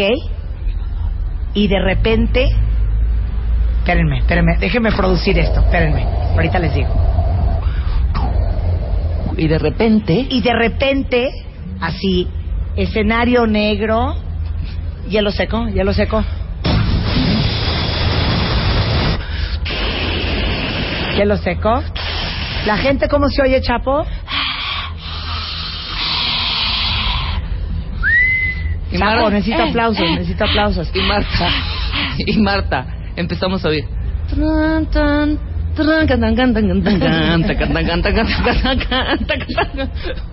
¿Ya está listo? Y luego, Por favor, prepárenme eso, para que vean con quién voy a cerrar. De veras. Con el ballet, yo cerraría Ok, con el ballet de espérate, Amalia espérate, ya, hielo seco, No, así. y de repente, oyen esto. Vas. Something about you. Uy, claro. Uy. Keep looking at me. Get scared now. Para todos los que no saben ni quién es, ahorita van a reconocer quién es. Con esto vamos a cerrar. Good, right? Justin Timberlake, está de Azteca. Claro que sí, ¿cómo que no? Increíble. Lo triste es que todo esto no va a pasar. No va a pasar. Igual sí. Imagínense. Me vale. Igual que la Justin. Nacho por ahí nos está escuchando y ya está apuntando. Yo vi de hecho que sacó una libretita de Bobby y apuntó Erlendoyen. Es más, le pregunto a Rosana, ¿cómo se escribe Erlendoyen? Erlendoyen. Erlendoyen. ¿no? Haría bien bonito nuestro concierto en el Estaría padrísimo. Un día de estos cuentavientes. Pero por el momento, 12 de noviembre, Joy Antara. ¿Quieren ir? Los primeros que me manden por Twitter con su ID de cuentaviente la respuesta a esta pregunta, Perdón, voy a ¿cuántas- regalar cinco invitaciones dobles a nuestra fiesta de aniversario. Esta es la pregunta. Atención. Aquí va la cuarta pregunta. Como somos un programa de talla internacional, siempre tenemos invitados del mundo mundial. Escucha con atención. ¿Quién es nuestro invitado? ¿Qué dijo? ¿Y en qué idioma? Liu Blue. Liu Blue, ¿qué es? O sea, no sé la respuesta ni yo. No, ¿Ya te acordaste de qué programa es y quién es? No tengo idea. Suéltalo otra vez, Luz. Dios de mi vida. ¿Quién habrá sido? Es tres en uno, ¿eh? Acuérdense por Twitter, los cinco primeros que me contesten esa pregunta van a nuestra fiesta de aniversario. Ahí de cuenta la respuesta por Twitter. Son tres respuestas en una. Ajá. ¿Quién es? ¿En qué idioma? Y no, a ver, sí, son tres en una. Sí, ¿y qué fue lo que dijo? Ah, claro, ¿qué fue lo que dijo? ¿En qué idioma y quién es? Dios de mi vida. A ver, Suéltalo, suéltalo. otra vez, Luz. Atención. Aquí va la cuarta pregunta. Como somos un programa de talla internacional, siempre tenemos invitados del mundo mundial. Escucha con atención. ¿Quién es nuestro invitado? ¿Qué dijo? ¿Y en qué idioma? Liu Blue. Liu Blue, ¿qué es? Ok. Ahí está. ¿Qué significa lo que dijo? ¿Quién lo dijo? ¿Y en, qué, idioma? lo dijo? Está súper fácil. Ahora, acuérdense, yo no quiero cualquier invitado en mi fiesta, ¿eh? Alguien Puro de hueso colorado se la de sabe hueso perfecto. colorado. Ajá. ¿No? Sí. ¿Estamos Bueno, de ya. acuerdo? Ahora sí ponte Ahí a está, trabajar. Por Twitter, son cinco. Ponte a hacer tu quehacer. Les digo una cosa aquí entre nos. ¿Qué? No saben lo cansado que es traducir. No, ya te vi. Estoy agotada. Sí, ya te vi, ya te vi. Don, Don, do you speak Spanish? Ay, Dios mío, no habla español No habla español. señor. Señor Don, déjame quitarme de acá y pasarlo a esta they, silla. they told me you were absolutely fluent in German, Russian, Polish, Italian, eh, Portuguese, and Spanish. And Lithuanian. and Lithuanian. But no Spanish. No Spanish? No, I speak restaurant Spanish. Uh, wh- Which is what? Like, um, uh, tequila, por favor. Margarita. okay. And Portuguese. And Portuguese. Bacalhau. Port, restaurant Portuguese. Exactly. Pastéis de nata, polvo. Eh, caipirinha. Caipirinha. Obrigado. Muito, muito caipirinha. Muito Mais caipirinha. Moish caipirinha. Any Should I- other, any other, este, any other language? Uh, I speak French. Okay. Est-ce que vous parlez français? uh, restaurant French as well? No, no, I speak French French. Um, comme ci, comme ça. Euh, je suis fatiguée. Ah, oui. yeah. Dile cómo te llamas. ¿Cómo te Eh, llamas je en suis francés? Martin, je suis du Caragüen y je suis fatiguée. Uh, moi, je suis fatigué aussi. ¿Ves? Que él también está agotado, Pues, hijo. Je m'appelle, je m'appelle, je Sí. m'appelle Magda. Ya le dije. Dijiste je suis. Ah, Es je ah m'appelle. je m'appelle. Je m'appelle. je m'appelle Marta. Je m'appelle Donaldo. Eh, Donaldo. Como, como Pato Donaldo. Eh, Como el pato Uh, Donald, yeah. exactamente. Déjenme decirles que Don Tapscott es una autoridad en el impacto económico y social de la tecnología. Es conocido por anticipar tendencias de negocios generadas por la innovación. Es autor del el libro Weeconomics, que seguramente muchos lo han leído, muchos lo conocen, y Macroeconomics. Y acaba de tener una presentación que mi jefe Nacho Reglero estaba verdaderamente impresionado pero no sé, yo no entendí si soltó como unas gaviotas o qué fue lo que pasó.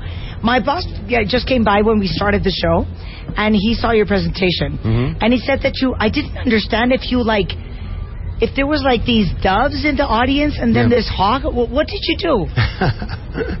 well, first of all, thank you for mentioning macroeconomics because for a conference with 4,000 people, the bookstore brought 24 copies.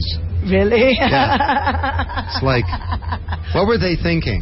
Um, no, but what, what I'm what I was talking about with the birds is that to me this is not an information age. It's an age of networking and of collective intelligence. And so I showed a picture of starlings over the moors of England, and thousands and thousands of starlings come together, and they create one of the most spectacular things in all of nature. And scientists that have studied this say they've never seen an accident, and there's leadership, but there's no one leader. And this thing has a function. It protects the birds from hawks and predators. So in the video, you can see a giant hawk that's being chased away by all these tiny little birds. And and the birds go up like a tornado and then they crash down like a wave and they shoot like an arrow after the uh, the predators. And it's a, a very spectacular and powerful thing. Uh, now, d- let me translate this, and then you explain the Yeah. analogy for the for for the for what you see today. Dice, eh, la verdad es que número uno, para mí este no es una era de la información, sino esta es una era de compartir. Y lo que te explicó tu jefe Nacho, que hice en la presentación que acabo de tener en Wobby, es que mostré un video de estos pájaros Sterlings, que no sé cómo se llaman en español, pero estos pájaros muy chiquitos en los cielos de Inglaterra, que hacen algo muy interesante que de hecho han estudiado los científicos, que es que son cientos y cientos de pájaros que en una formación que hacen como una nube entera, van de un lado a otro, del lado izquierdo como una flecha, suben, bajan, dan la vuelta como una ola. No hay un líder, pero sí hay liderazgo. Y lo increíble es que entre ellos nunca chocan. Y entonces en el video puedes ver un halcón que está siendo perseguido por esta horda de pájaros muy chiquitos que de manera individual seguramente serían comidos por el halcón, pero que de manera colectiva logran este sacar al halcón este de, de estarlos persiguiendo. Y esta analogía cómo aplica a la era en la que estamos viviendo hoy. How does this analogy apply to what we see today? Okay. So the idea is imagine for a second if we could connect all people on the planet with a network of glass and air mm-hmm. that enabled us to go beyond just sharing information to start to share our intelligence. Mm-hmm. Could we create some kind of collective intelligence or some kind of consciousness that it goes beyond one person or two people or a team or an organization or a society? If we could do that, we could do some very powerful things. And I think you see that today in many places starting to emerge. Like in the Arab Spring, for example, that murmuration of the starlings looks a lot like those young people demonstrating to try and overthrow dictators and to to build a society where they're not treated as subjects anymore. So it's a powerful analogy to me about the kind of organizations and the kind of world that we need to create. Dice, bueno, eh, la analogía con esto de los pájaros y el halcón es que imagínense ustedes que los seres humanos no solamente compartiéramos información, sino que verdaderamente nos pudiéramos unir y conectar para compartir nuestras ideas y nuestra inteligencia. Tendríamos una inteligencia mucho más poderosa, mucho más creativa y mucho más colectiva. Por ejemplo, digamos que la primavera árabe, ¿no? Lo que ha sucedido en los países árabes, como por ejemplo Egipto, en donde tú ves que la conciencia y el despertar colectivo y el compartir de la inteligencia y la creatividad colectiva llega a un punto hasta derrocar un, eh, a un dictador como pudo ser Hosni Mubarak en su momento. Now, but how does it not happen today? And how does it happen today? Well, the way it doesn't happen. Because we feel that because we're connected, you know, on Twitter, on Yeah. Facebook, on internet, Right. because we can have online conferences, Right. because we can Skype. Right. We are sharing our intelligence. We're starting to. And all of that is bumping up against the old model of our corporations, our governments, our schools, our institutions in society. Which is what? Which is keep your information to yourself. Do not share. Exactly, and which is a, a hierarchy, and which is command and control, and where there's only one leader, and that leader creates a vision and sells it down to everybody else, and where people don't collaborate. This is a good model for the industrial age, but the industrial age is over. And all of our institutions all around the world are stalled. You know, we have a global economy that's stalled right now. We have governments that can't get things done. We have Wall Street that almost destroyed the whole global economy. We have schools that have the best model of learning that 17th century technology can provide. So that's the conflict between the new collaborative model of the murmuration, that's what it's called, mm-hmm. And the old institutions of the industrial age. Le digo que me ponga ejemplos de cómo sucede hoy y cómo debería de suceder. Y me dijo, es que mira, lo que pasa es que si te das cuenta, estamos apenas empezando a vivir así, pero somos víctimas del modelo anterior. El modelo anterior en donde hay un líder y todos los demás son seguidores. Y vemos que las compañías están paradas, la economía está parada, eh, es- estamos topados porque no podemos seguir viviendo bajo ese mismo modelo. Entonces, si lo vemos en los colegios, seguimos educando con tecnología del siglo XVII. Vemos que ya llegó el momento de avanzar y el modelo para realmente avanzar, según Don Tapscott y su libro Wiconomics, eh, es realmente un modelo de colaboración, que él llama un modelo de murmuración. So how do we do it right? Because we have a lot of uh, listeners that are entrepreneurs that have, you know, small and, and medium-sized companies that want to make different things, things in a different manner. We have a very young audience. How can we start changing the chip and the way we think and the way we mm-hmm. approach things? Well, I think that, that young people that have grown up using all this technology naturally think this way. And in their culture is the new entrepreneurship and the new culture of work. And the problem today is we have this jobless recovery. I hate that term. You know? Jobless recovery. Yeah, it's like an oxymoron. You know, it's a contradiction. Yeah, yeah. It's like scented deodorant Yeah. or jumbo shrimp or safe sex. I mean, there's no such thing. So um, there's no recovery unless it's inclusive. And the key to fixing this is entrepreneurship. Because 80, probably in Mexico, 90% of new jobs come from companies that are five years old or less. So you want to translate that and then I'll Yeah, exactly. Le digo Yeah. que este que nuestra audiencia, o sea, ustedes cuentavientes, muchos son emprendedores de pequeñas y medianas empresas, muchos son chavos jóvenes, que cómo nos cambiamos el chip. Y dice, mira, de entrada, la generación más joven ya está empezando a pensar en este en este modo más colaborativo de manera natural. Ya tienen este chip. Este, sin embargo, es muy muy chistoso porque es como un oxímoron, o sea, esto de eh, recuperación sin trabajo o sexo seguro o eh, camarones jumbo, o sea, son súper contradictorios. Military music. Así, música militar. y dice, y, y, y la verdad es que les voy a decir una cosa, la única forma en que verdaderamente le vamos a dar vuelta al mundo y realmente eh, reconstruir y crear valor y que resurjan las economías es a través de la emprendeduría. Porque al final el 80% y probablemente en México hasta el 90% de los nuevos trabajos que se generan son y vienen de compañías que tienen una vida de cinco años. So, the good news is that little companies can now have all the capability of big companies. They can How have, do you mean? Well, you can get talent from outside your boundaries. You need a website built. You don't have to have people inside your boundaries to do that. Just call somebody Yeah. in India. You need, yeah. Well, no, you put it out on a market. You need a branding campaign. You need to do market intelligence. You need to have innovation. Procter and Gamble gets 60% of all their innovation from outside their company. Um, you need to have a global marketing campaign. Um, these are all things that used to have, to be a massive company to do. So little companies can now do this but they have a big advantage because they don't have all the liabilities of big companies bureaucracy, legacy cultures, old ways of doing things, old structures. So this is should be the the wonderful new uh, time of entrepreneurship in the world. But there's something we need to fix. So go ahead. Dice que este debería de ser el momento de la emprendeduría a nivel mundial. ¿Por qué?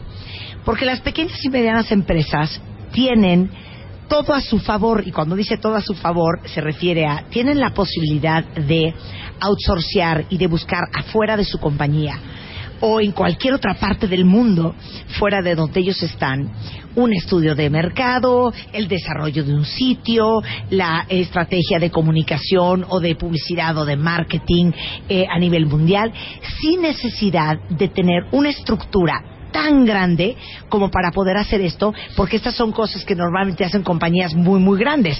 Esto son cosas que gracias a la tecnología y a la información que tenemos hoy en el mundo, las pequeñas y medianas empresas pueden hacer y no tienen el gran lastre que tienen las grandes compañías, que es la burocracia, la lentitud, la jerarquía, eh, el autoritarismo, la escalera organizacional que tienen las grandes corporaciones. Y por eso la emprendeduría y los emprendedores son básicamente el futuro de la economía del mundo.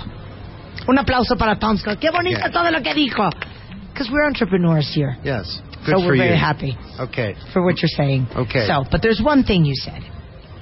Sorry? You were going to say Oh. there's one thing. there is one thing that entrepreneurs all around the world are having trouble getting funds. So venture capital now is broken. Um, and venture capitalists won't invest in early stage companies. Mm-hmm. The banks are not lending money. Part of it is the hangover from the subprime mortgage crisis. Mm-hmm. So, and in you know many countries, and I think Mexico is one. The other source of funds is friends and family. Yeah. But many people with money are not. They don't have an entrepreneurial spirit. You know, they we don't think have that- the culture yet. Yeah, the culture. We're still scared. Yeah, exactly. The culture is wrong, and you think no, you have to be a big company to be successful.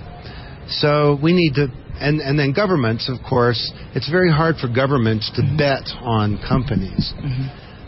We need to fix this, and everybody needs to get involved. There are things that governments can do, and I think you can expect some announcements from uh, President Pena soon about that. Um, we need banks to to start understanding that business can't succeed in a world that's failing, and to start to open up. And we need venture capitalists to change as well. The good news is we now have crowdfunding. And um, We'll if we have time, that, I want to tell you a great story. about that. Absolutely, absolutely. Dice que es que tiene que cambiar la cultura empresarial y es algo de lo que justamente hablaba el lunes en la conferencia que di con Helio Herrera. ¿Por qué? Porque tenemos muy poca costumbre y muy poca infraestructura para apoyar el fondeo a emprendedores. Hoy es muy difícil conseguir capital de inversión para compañías que están empezando, que es cuando están empezando justamente cuando necesitan el capital. Eh, realmente es muy difícil encontrar fondeos de bancos y aunque, por ejemplo, aquí en México eh, la Secretaría de Economía ha hecho grandes esfuerzos y hay eh, personas que de manera indivi- individual y fondos de inversión están tratando de apoyar a los emprendedores, es bien difícil encontrar fondeo, es bien difícil que te preste un banco. En Estados Unidos, después de eh, toda la recesión y de la caída de, de las bienes raíces, pues los bancos eh, son mucho más escépticos a invertir en, en, ah, en pequeñas empresas.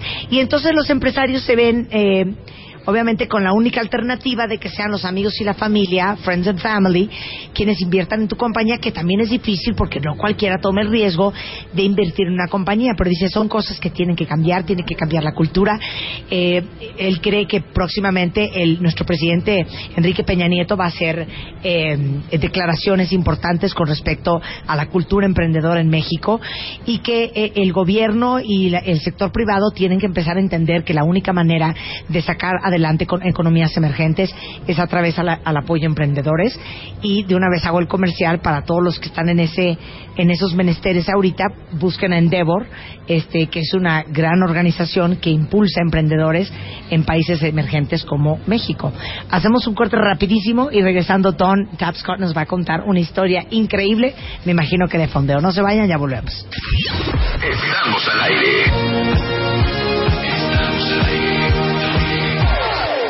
Más Marta de Baile.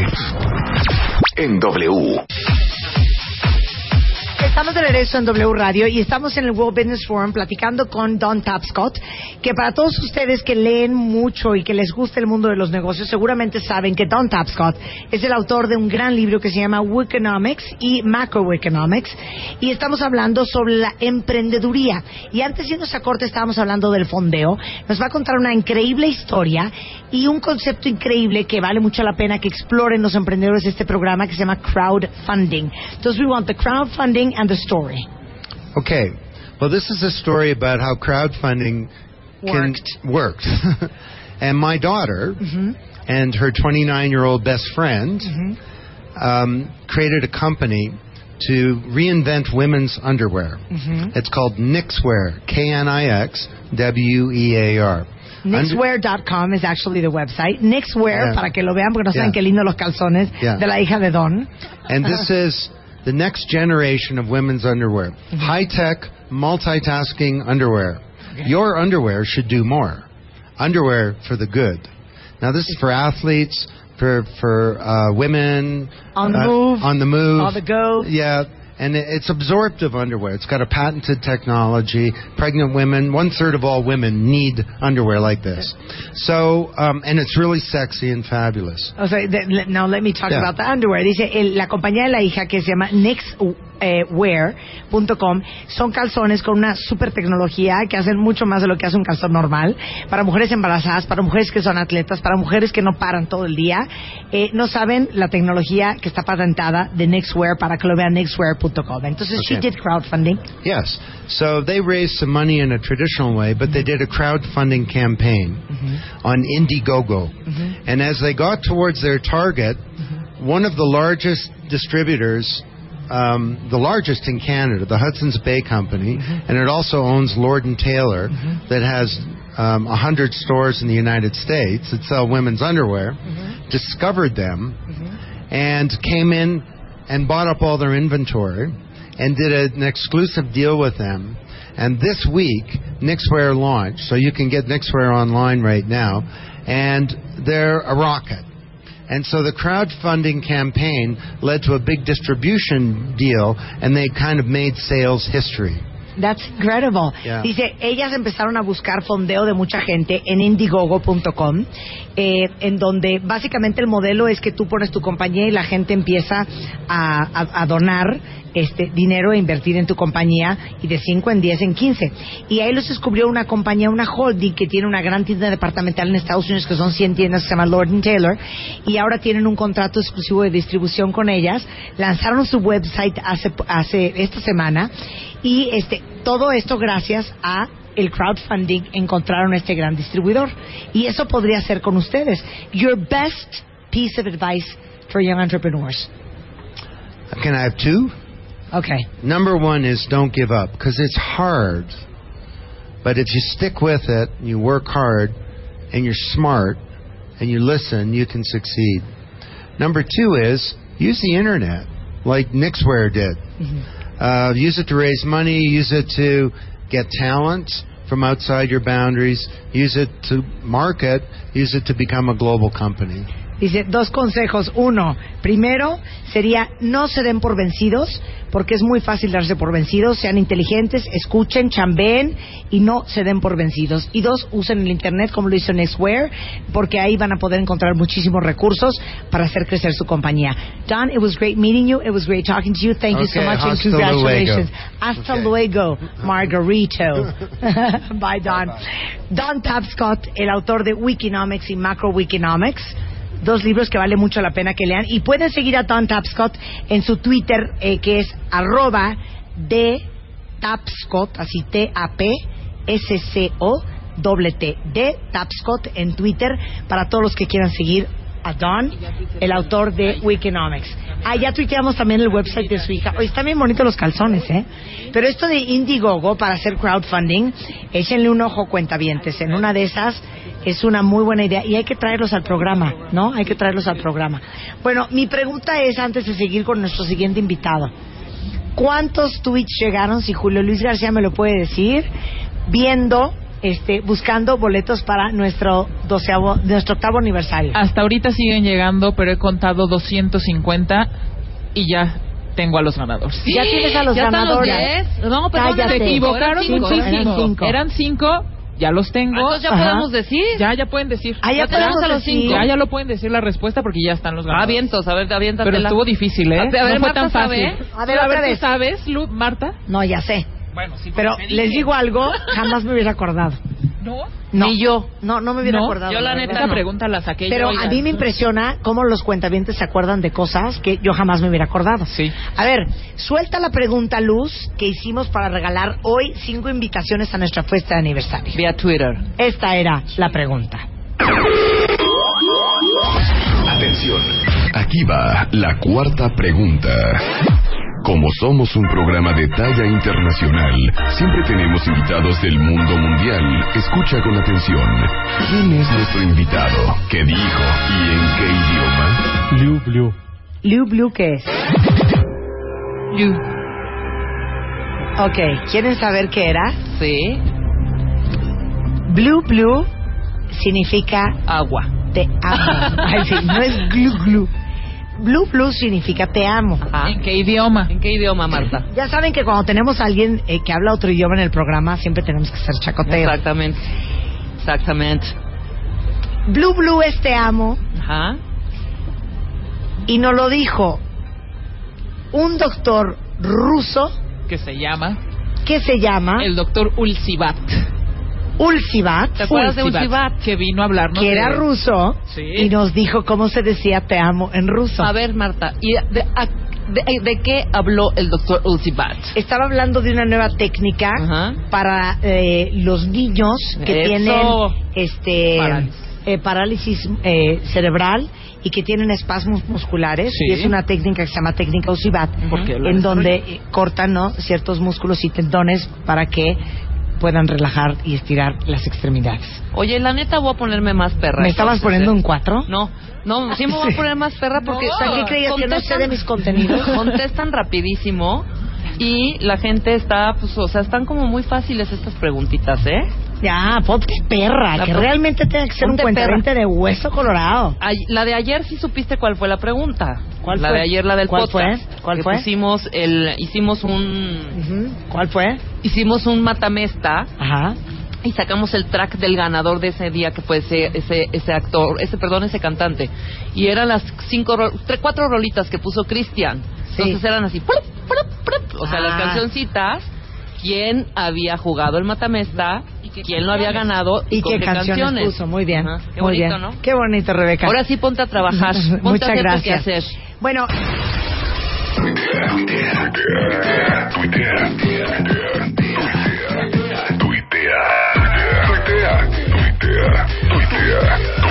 Arroba Marta de Baile. Tuitea. Arroba Marta de Baile. Marta de Baile en W. Estamos listos. Ya regresamos. Marta de Baile en W. bueno, nuestro siguiente invitado aquí en el World Business Forum desde la Expo Bancomer, solo en W Radio, es Javier Saley Martín.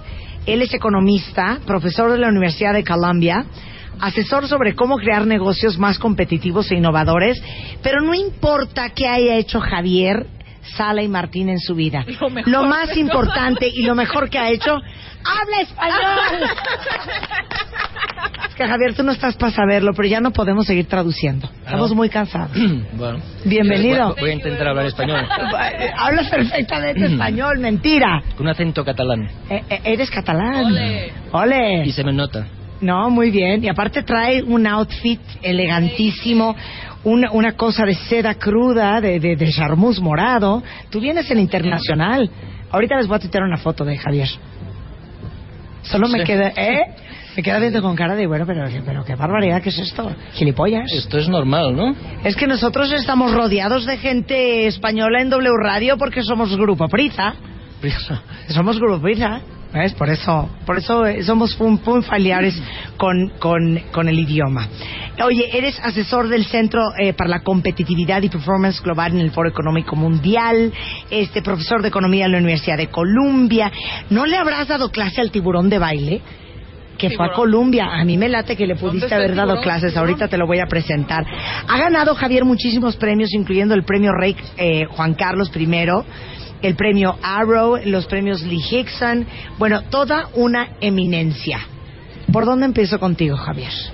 Por el saco. Por el saco. El saco es precioso. Es un, es un color magenta oscuro bellísimo. Ahorita lo tuiteo. ¿Cuál es tu Twitter? X, Sala y Martín, todo junto. X, Sala y Martín, pero I es y latina. Y latina, sí. No es una Sala Y. Martín. Sala y Martín. X, Sala y Martín. Ok, vamos a hablar derribando mitos económicos, lo verdadero y falso acerca de las tendencias y suposiciones sobre las economías globales. Arráncate con eso. ¿Estamos bien? ¿Estamos mal? ¿Cómo mejoramos? ¿Qué hacemos? Aquí los que te están escuchando, que tienen sus empresas, ¿qué podemos hacer para hacerlo mejor? Bueno, yo em, ya sé que es un tópico que todo el mundo repite, eh, pero lo voy a eh, repetir yo porque creo que eh, el concepto está equivocado. Eh, la respuesta es innovar, hacer las cosas distintas, hacer las cosas nuevas. Ah, pero ah, para innovar, para innovar, eh, digamos, hay que ten- entender eh, de dónde vienen las ideas, eh, qué quiere decir innovar, qué representa innovar. Y por esto en el, en el fórum aquí he hablado, empezando hablando de fútbol.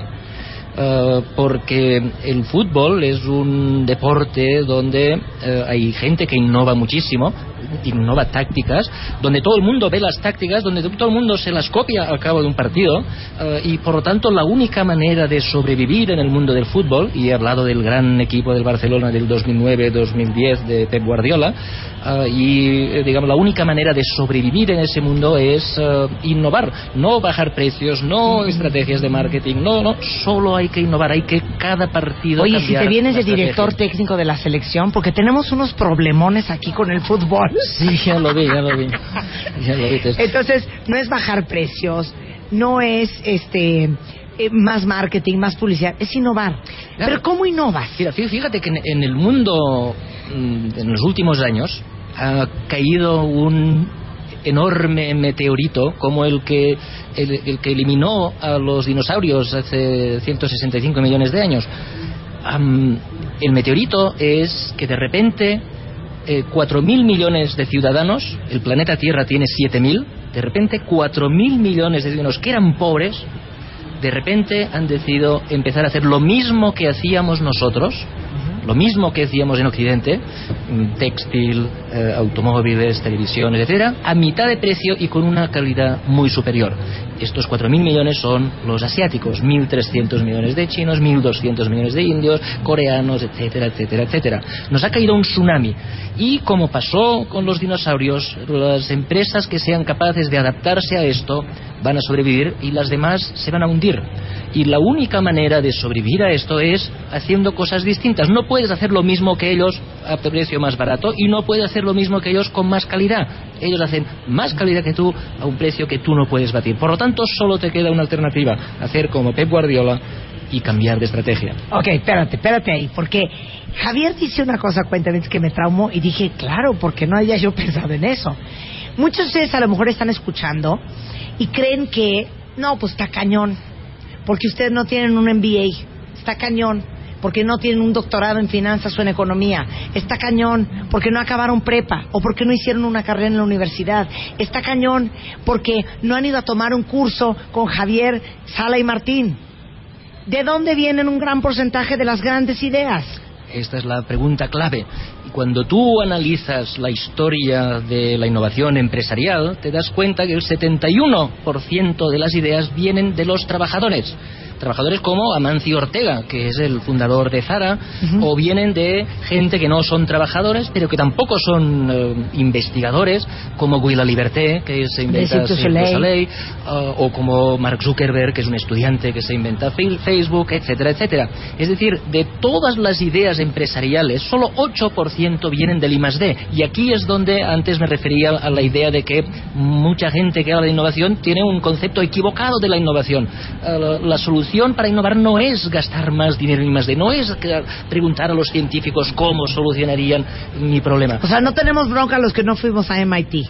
No, No, a Colombia. no, fíjate, Amancio Ortega no tiene estudios, eh, Pep Guardiola no tiene estudios, eh, el inventor de Cirque du Soleil, los eh, tres eh, inventores de Starbucks, eh, el, el creador de IKEA, Sí, sí. nadie- las ideas vienen de los trabajadores, de la gente que es capaz de observar, de la gente que es capaz de conectar. Las ideas es conexión de dos ideas. Las ideas tienen sexo.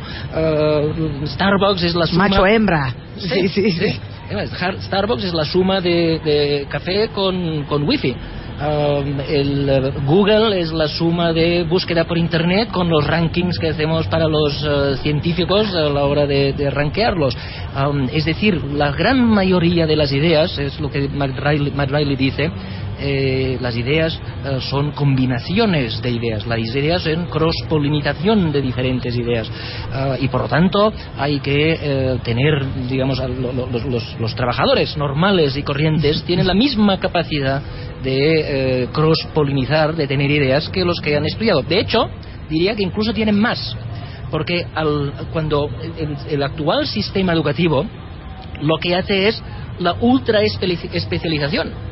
¿Eh? Los médicos no estudian antropología, y los antropólogos no estudian economía, y los economistas no estudian historia.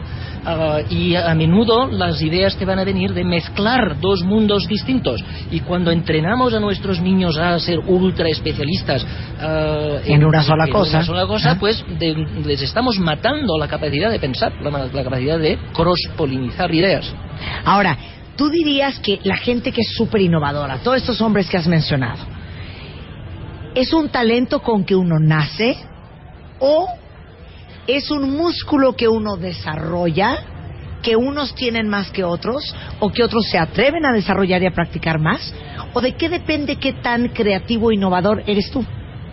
Yo creo, no, no- no tengo ni idea, eh, un poco, un poco de todo, pero sí que me gustaría decir que, em, digamos, la, la innovación es el, eh, el hermano, mm, digamos, el hermano siguiente de eh, la curiosidad. Sí, es- es- estaba pensando en una, en una sala de juntas, cuando haces brainstorming, siempre alguien dice, a ver, les va a parecer una estupidez lo que voy a decir, pero ahí va. O sea, como que nos da miedo pensar de manera anormal, salirnos de esa caja, pensar, eh, no, diferente, que hasta pedimos una disculpa. Es una falta de entrenamiento que tenemos y de confianza en uno mismo. Es una falta de entrenamiento, pero esto la, la- la- la respuesta a tu pregunta es, yo supongo que hay gente con más talento, gente con menos talento, pero el talento se entrena. Y sobre todo la curiosidad, la curiosidad se mata. Fíjate que los niños tienen curiosidad. Los niños, el, el niño típico mexicano cuando tiene tres años, todo el rato está preguntando por qué, por qué, por qué, por qué, hasta que el papá le dice cállate niño. Ah, y en el colegio pasa lo mismo. El niño que pregunta demasiado, el profesor le escribe una Sí. carta a la, a la Sí, mamá y le dice, dígale al niño que se calle porque no me deja avanzar. La curiosidad la tiene el niño. En cambio, cuando el niño llega a la universidad, cuando llega a la edad en la que yo le doy clase, nadie hace preguntas. ¿Dónde está toda esa curiosidad que tenían los niños? ¿Por qué el sistema educativo le ha matado la curiosidad?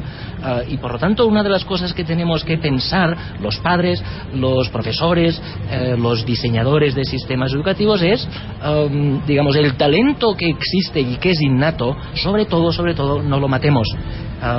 Y me parece que no estamos haciendo un buen trabajo en este sentido. ¿Cuál sería tu mejor consejo? Porque, ojo, eh, aunque, aunque hemos enfocado mucho las conversaciones de hoy al, al tema empresarial, déjeme decirles una cosa, esto aplica para todos, porque tu vida es una empresa y tu familia es una empresa y tu chamba es tu propia empresa, aplica para todos. Entonces, ¿cuál sería tu mejor consejo, Javier? Para todos los que te están escuchando, que trabajan para grandes corporaciones o para pequeñas compañías, para los que son emprendedores, para los universitarios, ¿cómo potencializas tu capacidad de innovar? A ver, hay, hay muchísimos aspectos que uno que trabajar, pero si me obligas a decir uno y fácil, am, preguntad. Y no preguntad cualquier cosa, preguntad por qué. Porque así no asado.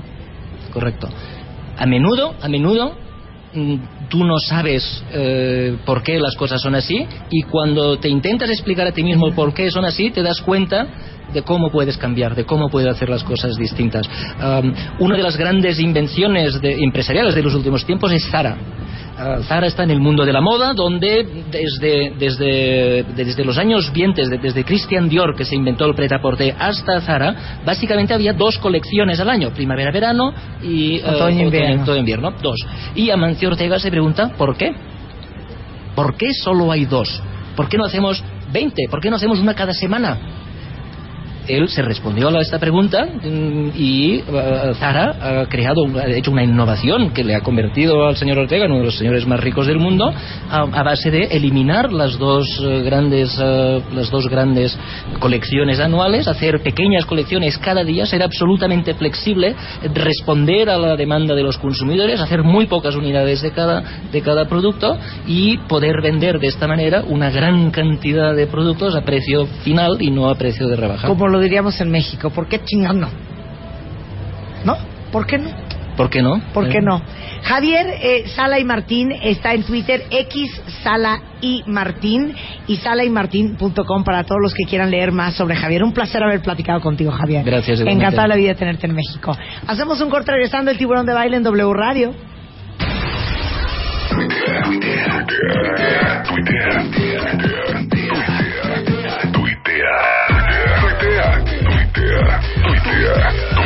Arroba Marta de Baile. Tuitea. Arroba Marta de Baile. Marta de Baile en W. Estamos listos. Ya regresamos. Marta de Baile en W. Y estamos de regreso en vivo desde W Radio en el World Business Forum aquí en el- la Expo Bancom. Oye, me meto al Twitter, Sí. a tu Twitter a ver todas las respuestas y todo, y me dice Diana, lo sorprendente es que siguen llegando respuestas. Sí. Mal. O sea, ya lo dijiste al aire, ¿eh? siguen llegando respuestas mal. Es que de veras, O sea, en serio, pongan atención, ¿eh? Por favor. Ya tenemos a los cinco ganadores, así que ya. Se Volaron volaron. las invitaciones para nuestra fiesta de aniversario del 12 de noviembre. En el marco del World Business Forum no podíamos dejar de invitar a el tiburón de baile que está aquí con nosotros. ¿A poco Javier Sali Martín no te dio clases en Colombia? Él entró en septiembre del 95 y yo salí en mayo. Me gradué en mayo. Entonces ya no te tocó Javier. Ya, ya no me tocó que me crucificara. Fíjate qué cosa más fuerte. Bueno, el día de hoy vamos a hablar, tiburón, de Bueno, vamos a elaborar un poquito en el tema de liderazgo e innovación, tema principal de este foro. Tanto, tanto que se habla del tema y cómo reflejarlo, por supuesto, tanto en un currículum como asertivamente en una entrevista. Claro. Ok. Cuento una historia en relación con la innovación. Honda Motors empezó rescatando los motores que habían quedado abandonados durante la Segunda Guerra Mundial. Y él motorizó bicicletas, haciendo motocicletas, por lo tanto, como resultado. De ahí empieza la innovación. La innovación empieza de un visionario viendo lo que más allá otros no ven. Entonces es poco común. Me llamó la atención ahorita par de cosas. La primera, 3M, el producto que acaban de enseñar. Y le pregunté a una persona que estuvo aquí, un químico, que sirve para mitigar incendios Sí, claro. y que se evapora en la mano. De hecho, pusieron un celular dentro del líquido. Y me No llamó mucho, nada. me llamó mucho la, la proactividad de Gabriela que nos enseñó el producto. Sí. Y esto lo comento, sobre todo porque anteriormente cuando llegué aquí al foro me di una vuelta entre los, stands, Sí. intencionalmente. Sí. Lentamente, Sí. Ni una sola persona, ni una, se me acercó a promover su producto. Ni una. Me detenía en el puesto, veía yo la publicidad, Y nadie ni una dijo, Mire, sola señor, aquí le vamos a enseñar lo persona. que viene siendo la... No, nadie. se acercó a promover su producto, salvo interesantemente, y sí un aplauso para ella, Gabriela Gaona. Gabriela Definitivamente. Gaona de 3M. Aparte, somos fans de 3M, ¿eh? De líquido antirretardante, pero también de los post-its y de los pegolitos para acordar los cuadros. Muy bonito. Post-it lo inventó igualmente un par de personas internas en Estados Unidos de 3M. Entonces, fíjate cómo promueve, no quiero de ninguna manera criticar a otras empresas, pero me parece sorprendente, y comento este punto, Sí. que entre los stands está una persona representando a la empresa. Sí. Y que no están- atrayendo talento, Claro. identificando mentes brillantes e innovadoras. Y buscando oportunidades. Buscando oportunidades. Ahora, fíjense qué chistoso. Es una leyendo. observación, no es una crítica, pero sí me llamó mucho, mucho la Gabriela atención. Gaona, lo que pasa es que ella es Relaciones Públicas y Marketing Excellence de 3M. Muy bien. A eso se dedica. Pero el que Gabriela sea publirelacionista de 3M Correcto. no exime que todos los demás que tienen contacto con gente tienen que hacer su chamba de Es relaciones públicas. 100% correcto lo que estás diciendo. Aunque no pertenezcas al área, representas la empresa y la tienes que estar promoviendo continuamente. Yo te pregunto a ti, Dedíquete a lo que te dediques, así seas no importa, de ventas, pero igual el contador. planta, obrero, hasta recepcionista inclusive. Entonces es sorprendente que llegas a los stands y que la gente no está buscando promover su producto. Debes traer ese producto en la mente todo el tiempo. Yo entiendo que muchas empresas dicen es que yo no quiero estar tatuado de alguna manera. Muchas personas comentan por la empresa. Pues definitivamente sí, no vas a estar tatuado, pero tienes que tener esa lealtad. Entonces, eso lo tienes que demostrar. Ahora, bajo yo las escaleras y hay dos personas platicando frente a frente. En el chisme. Saludo a una. Sí. Digo, muy buenos días. Ajá. Hola. Hola. O sea, en lugar de bienvenidos bien. a Wobby, ¿cuál es tu nombre? Me explico, Claro. comentaba yo con Moisés bien interesante en relación con ese fenómeno. Tú estuviste en Radio City Music Hall Sí. hace un mes. Sí, De que prácticamente te arrebataban el gafete para ver tu nombre. sí. Ver que lee Marta. Marta, soy Roberto, mucho gusto. Yo trabajo en, o estoy buscando trabajo. Un networking sorprendente. Yo sé que es una cuestión cultural, pero ¿qué es lo que explica este fenómeno? Que las empresas no están para comprar, tú estás para venderte. Claro. Evidentemente, para los que están ahorita en plática, si nos escuchan, cuando salgan, haz networking. Ahora, en el tema de innovación, en el currículum que resalte la palabra innovación. La mayoría de los verbos que están en el currículum son participé en, colaboré en, apoyé en. Pues apoyaste, eres un agregado, no eres finalmente él o la protagonista. Tienes que demostrar que has estado al frente de la empresa. Innovación, como sugería Javier, es encontrar nuevas formas de lo mismo, lo que se llama en mercadotecnia un blue ocean. Cirque du Soleil lo es, el primer circo sin animales. Claro. Yo te pregunto a ti. Ay, no, no nos ¿tú qué- preguntes. no, no, no, Ven no va a ser pregunta de entrevista, va a ser una pregunta, nada más, pero no de entrevista. ¿Tú qué haces en tu empresa para incitar en la gente que promueva tu marca frente a todos los que tienen contacto? Y dame un ejemplo. Por, así, tic-tac, tic-tac. No, tú, tú Mira, quieres, tú quieres que, todos tus empleados representen en la sangre Bebemundo Es que en términos cosa. profesionales, no personales, no en una reunión Claro, personal social. claro, pero te voy a decir sí pasa. frente a cualquier potencial Es que yo interesado en la creo marca. que eso empieza desde la contratación.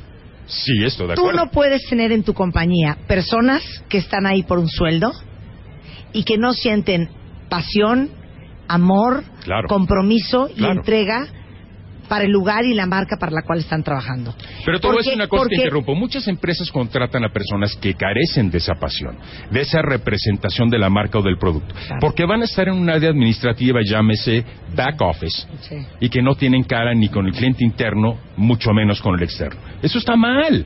Tienes que contratar a gente que aunque haga una función de recepcionista o una función administrativa, capturando datos, también represente a la empresa. Lo que pasa es que es bien difícil porque Sí, sí es bien no a difícil, todo el mundo le puedes transmitir la pasión que tú tienes y el compromiso y desafortunadamente, sobre todo en compañías más grandes, no todo el mundo trae la camiseta puesta. Pero a ver, Entonces de- siempre de- hay de- gente más es- apasionada de tu marca Estoy que acuerdo, otra. pero a ver, ¿de quién es el error estructural de eso? Pues del líder. Ok, del líder, estoy de acuerdo. Ahora, si tú contratas a una persona que no es líder, ¿de quién es corresponsabilidad? De la persona misma. ¿De quién la contrató? Pues es obvio. Entonces me queda claro que muchas personas contratan con base en aptitudes y poco con base en actitudes. Ok. Tú con base en qué puedes determinar en un candidato o candidata, leyendo su currículum. Vamos a empezar por ese punto. Que es una persona que va a estar comprometida con tu marca y que le apasiona tu negocio. ¿Qué te gustaría leer en un currículum? A ver. Yo creo que tendría que, que ser un currículum que lo sintiera yo muy orientado a, a- a resultados, porque alguien que plasma sus resultados en un currículum es alguien que se apaso- apasiona de los logros. No que puede necesariamente, tener. no necesariamente. Ahí te va. Ahí te va. Sí es importante orientado a resultados, pero pueden ser orientación a resultados. Y un comentario que sugiero, de los miles de currículo que yo reviso, pocos tienen chispa. A ver, trata de recordar tú un currículum que te haya provocado chispa. Ah, ninguno. Ninguno. El de Marisa, mi asistente, que se lo hiciste tú. Bueno, sí, me queda claro que se lo hice yo. Me queda claro, pero es bien interesante que el currículum de Marisa tenía estructura, orden. Cada palabra que tú pones en tu currículum, como sugieren en Estados Unidos cuando te detiene un policía, puede us- ser usado en tu contra. Claro. O en este caso a tu favor. Entonces la mayoría de la currícula es muerto. No provoca ninguna chispa. Ahora, ¿qué te gustaría? Esto es hipotético. Leer en un currículum que te generaría chispa. Dame un ejemplo de cómo leería un enunciado, una oración, un logro, hasta la introducción del currículum. Las primeras líneas que lees. Dame un ejemplo. ¿Qué te gustaría que leyera? Me gustaría, lo primero que me gustaría leer es la razón por la cual quiere trabajar conmigo y qué estaría dispuesto a hacer por mí. Pero eso no necesariamente viene en el currículum, pero vamos a ponerlo. Pero en objetivos. Como una propuesta, no, porque el objetivo está mal. La mayoría de la currícula lee objetivo, incorporarme a una empresa para Sí, claro. Aportar mis conocimientos contables y O sea, financieros no hay cosa más vaga que eso. e impulsar mi crecimiento. obvia que eso. Nada. Estás pidiendo, no estás diciendo absolutamente nada. Pero ok, vamos a cambiarlo como hemos dicho en el pasado. Propuesta de valor agregado, dos puntos. ¿Y qué te gustaría que leyera entonces? En dos líneas, en una línea. El título es Propuesta de Voy valor a dar agregado, la dos vida puntos. por ti. Punto. No, si tú no eres el presidente, Voy a renunciar a mi vida personal. tú no voy eres a presidente y están cuidando Te voy a contestar el teléfono tomando una bala 24 por por ti. No, 7, no, no, no, no, a ver. No, siendo honesta, siendo honesta, siendo honesta. ¿Qué te gustaría que leyera? Eso urge, ¿eh? Urge. ¿Qué? ¿Urge qué? Urge. ¿Qué? Ese compromiso. No, ya lo sé, Es que pero... me muero en la línea. bien, yo estoy sugiriendo que cada palabra puede ser utilizada a tu favor o en tu contra. Bueno, a ver, ya di que va o por a lo menos neutro. No, no, yo Ok. quiero saber qué es lo que tú dirías. A ver, vamos a invitar a alguien de público. Ah, eso estaría buenísimo. A ver. Y todos, y todos voltean y todos Aleatorio, paran alguien del público Ven, aleatorio. Ven, Él. ven. tú El de la ven. corbatita. El de la corbata. Muy atento, No, escuchando. corbatita no, corbatita no. No, Corbata. El ver, señor de la Que corbata. pase Julio Gómez, Ajá. vicepresidente de medios de Wobby. Nada más y nada menos, ¿te parece? ¿Pero dónde está Julio? ¿Él es Julio?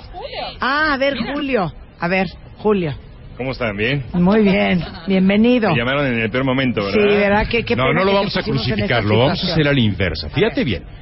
Julio tiene continuo contacto con mentes brillantes como lo sugieres tú. ¿Ok? ¿Está bien? Sí. ¿Qué le gustaría a Julio leer en un currículum? Y voy a modificar. que vas a. Voy a modificar objetivo y es una recomendación claro para todos los que nos escuchan. Sustituye objetivo por propuesta de valor agregado, dos puntos. Ok. Que tenga chispa, que te despierte interés. ¿Qué te gustaría leer? Uy, qué complicado. Es complicadísima la pregunta. Yo no hay manera que la pueda contestar. Ahorita te voy, ahorita te a hacer una pregunta Sí. mucho más complicada. A ver, ok. Pero primero contesta esa. Eh, me pongo la camisa por la empresa. Así que lea, dos puntos, me pongo la camisa por la empresa. ¿Yo sabes qué haría? Yo haría una infografía de mi currículum. No, Algo que tenga chispa, diferente. Ok, pero estamos hablando de propuesta de valor agregado, dos puntos. Crecimiento para, para ¿Cómo, tu persona, para tu cómo- empresa. cómo debiera para ti, Julio, leer ese enunciado? Para despertar interés en el candidato, que tenga chispa, palabra clave, chispa. ¿Sabes qué? Julio y yo estamos sudando ya. No, pues es- no, yo no lo voy Es a decir. tú, no, no, sabemos. porque ustedes contratan gente. A ver, vamos a partir de lo básico. ¿Qué es lo más importante en una persona que se va a incorporar a Wobby? Vamos a partir de lo, de lo La elemental. No, no, yo lo sé, pero ¿qué es Sí. lo que está buscando? Promover la marca, bajar costos, incrementar ventas, patrocinios, tener... operativo.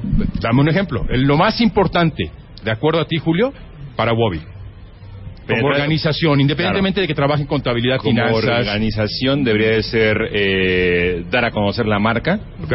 Ok. que, que sea un embajador de la marca y que re- logre un resultado operativo interesante para la Ahí empresa. está, ahí está la respuesta. Actuar como embajador de la empresa para impulsar la marca, dando resultados a manera de incrementar su posicionamiento en la mente del usuario. Ahí está, ahí está. En lo público, en lo privado, No, en lo espérate, profesional, seguido. en lo No, no, no, ya no, ya no tanto, ya no tanto rollo, ya no tanto rollo. Escucha, lo que sigue es cómo le vas a hacer. Ahora, ¿qué es elemental? Te pregunto a ti, para Bebemundo. Independientemente del puesto que ocupe.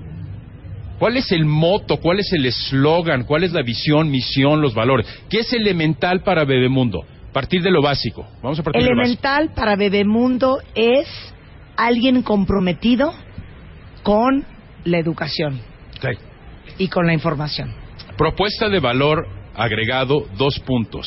Impulsar y difundir la educación con compromiso y pasión. Ahora, ¿suena muy teórico? Sí, sí suena muy teórico, me queda claro. Punto y seguido. Lo anterior a través de Claro. programas de... Pero es cierto, y ahora me es dices cierto, cómo. es cierto, Pero fíjate, Julio. estás llegando a la médula de la Claro. persona, la médula de lo Claro. que más le importa, de lo que más le interesa. eso, entonces automáticamente yo como reclutador pienso, esta persona entiende el footprint de mi compañía. Y no es solo entender a nivel racional, fíjate, lo que crea esa persona es una conexión Claro. Con tu negocio. Una Siguiente identidad con tu negocio. La, siguiente pregunta que es un poco más difícil para Julio. ¿Qué consideras tú que hizo la diferencia en tu currículum para obtener la entrevista en Wobby antes de que te contrataran? Ay, su belleza, güey, es un cuero, ¿qué crees? en su currículum dije, eh, seguramente no traía foto. ¿Qué consideras que fue elemental, que provocó interés en Wobby para invitarte a una entrevista? ¿Le soy sincero? Sí. Y, y aquí me, me quito, nunca he hecho un currículum. No, pero me imagino que, que entregaste algún Ya documento. no, no. No. Me vieron mi trabajo eh, y me localizaron y me dijeron, quiero trabajar contigo. No tengo un currículum perfecto, ven a trabajar con nosotros. ¿Cómo? ¿Qué- A ver, pregunta, ¿cómo es, cómo es que vieron tu trabajo? Yo ¿Cómo lo trabajaba de manera externa eh, para ellos. Ok. Entonces dijeron, te necesitamos dentro de la empresa y ahí fue cuando me hicieron una propuesta para trabajar Claro. dentro de Wobby. Punto elemental, ¿cómo le haces para vender un producto novedoso, un producto innovador en un punto de venta? Creando una necesidad. No, es, es- Llegando a la emoción, generando emoción. supuesto, por supuesto, todas las decisiones de compra son con base en emoción. Claro. ¿Ok? Pero ¿qué es lo primero que tú ves? A ver, voltea a tu derecha. Ajá, Escoge cualquier stand. Ya. ¿Qué es lo primero que te provoca? Estás viendo el de... John Part. El de Yo la tipografía. ¿El de qué? Eval- Evalotest. Evalúa test. Ok. Evalúa test. ¿Qué te, qué- qué te llama la atención? Rápido, rápido. La estrategia en tu empresa. Alinea el talento a la estrategia de tu empresa. Alinea el capital humano a la estrategia de tu empresa. Eso, me- eso me llamó la atención. ¿Te paseaste hace rato por el stand? Sí. Y alguien se acercó a ti. Oye, ¿cuál es tu estrategia de negocio? ¿Alguien te preguntó eso? No. Ah, ok. ¿Qué pasa si alguien se acerca con Julio o con Marta? Dice, Marta, me encanta escuchar tu programa. Sí. Y en lugar de hacerte la barba, te preguntan, ¿me podrías decir cuál es la estrategia de Bebemundo? Me repite la pregunta. Julio es el que se ¿Cuál acerca parte? contigo. Sí. Julio te elogia por tu colaboración en radio. Claro. Acto seguido te pregunta, en lugar de hacerte más la barra, Marta, encantado soy Julio. Me encanta escuchar tu programa. ¿Me podrías decir cuál es la estrategia de tu negocio? La estrategia. Tú respóndele y quiero ver cómo reacciona él. Ok, la estrategia de mi negocio es captar una comunidad, un nicho de mercado muy enfocado de padres de familia para conectarlos con todos los proveedores este, y las compañías de consumo eh, y tener una eh, relación mucho más interactiva y permanente entre unos y otros a través del consumo para ellos y de, de la educación para el mercado. A ver, pausa. ¿Bien? Repite lo que dijiste, no palabra por palabra, con más entusiasmo. Ah. O sea, Bebemundo es parte de tu ser, de tu tripa, de Mira, tu corazón. Julio, lo que hacemos en Bueno, Bebemundo- tampoco tanto, a ver, vas. Lo que hacemos en Bebemundo es que captamos un nicho de mercado muy enfocado, una comunidad de padres de familia, y tratamos de breve, sé casarlo breve, sé breve. con las compañías que van enfocadas a ellos para darles lealtad a las compañías de consumo y al mismo tiempo información a toda esta comunidad de padres de familia. Paréntesis, ¿qué es lo que la mayoría de la gente te responde cuando te acercas y le preguntas cuál es la estrategia de Bebemundo? ¿Y tú quién eres y a ti qué te importa? ¿No? O sea, luego luego a la defensiva. ¿Posh? Pues por desconfianza, por miedo. ¿No le dices Posh? Pues no, obviamente. Claro que pero. Ahora, con base en eso, Julio está buscando convencer a Marta de que él es talento para su empresa y la solución ideal. Vas, Julio, con lo que acaba de decir Marta. Rápidamente convéncela Eh, en tu labor de venta. Marta, yo voy a trabajar contigo y te voy a ayudar a generar contenido interesante para esta audiencia y que a su vez esa, ese contenido lo puedas llegar a patrocinar con todos tus proveedores. Eso es lo que yo te voy a ayudar y te voy a generar contenido para generar más audiencia. ¿Cuándo empiezas, hijo? No, a ver, pero ¿qué faltó? No, Julio mostró una actitud muy interesante. Uno Muy de los, bien, uno de, no, claro, uno de los elementos primordiales. Yo voy a es trabajar que contigo, Antes secreto. de que Julio se acercara a venderse como talento contigo, te cuestionó cuál era tu, ne- tu estrategia. Puede ser necesidad, tu objetivo, etcétera. Para asegurar que su respuesta fuera alineada con la tuya. Claro. Entonces, elemento clave, investiga la empresa y conócela. Haz una propuesta de valor agregado en tu currículum en lugar de objetivo profesional y asegura que vaya en línea con la empresa. Lo que le faltó a Julio muy importante es cómo lo va a llevar a cabo. Entiéndase que el cómo es lo que te distingue. Y entiéndase por ello talento. Porque una empresa no está contratando propuestas, está contratando talento. Bueno, y el ¿cuándo talento, el los talento cursos es para que vayamos el que Julio te y yo? distingue. ¿Van a ir en serio? Pues Vamos ahora seguro obligados unos a ir. cursos. Ok, ¿cuándo Porque empiezan? tengo asesoría grupal de 5 a 6 personas. Currículum, que quede claro que yo no me dedico, y ustedes tampoco lo van a hacer, a corregir su currículum, la van a elaborar desde cero. Currículum y entrevista, un par de sesiones. Vale la pena. Aprendan a hablar, aprendan a comunicarse, aprendan a poner cosas que provoquen, que generen chispa y entusiasmo. Cosas como se sugiere innovadoras, diferentes al currículum convencional. Están abiertos todo el tiempo, dos a tres veces por semana. Entonces, para informes tanto de ello como asesoría personalizada, 5294 17 77 52 94 17 77.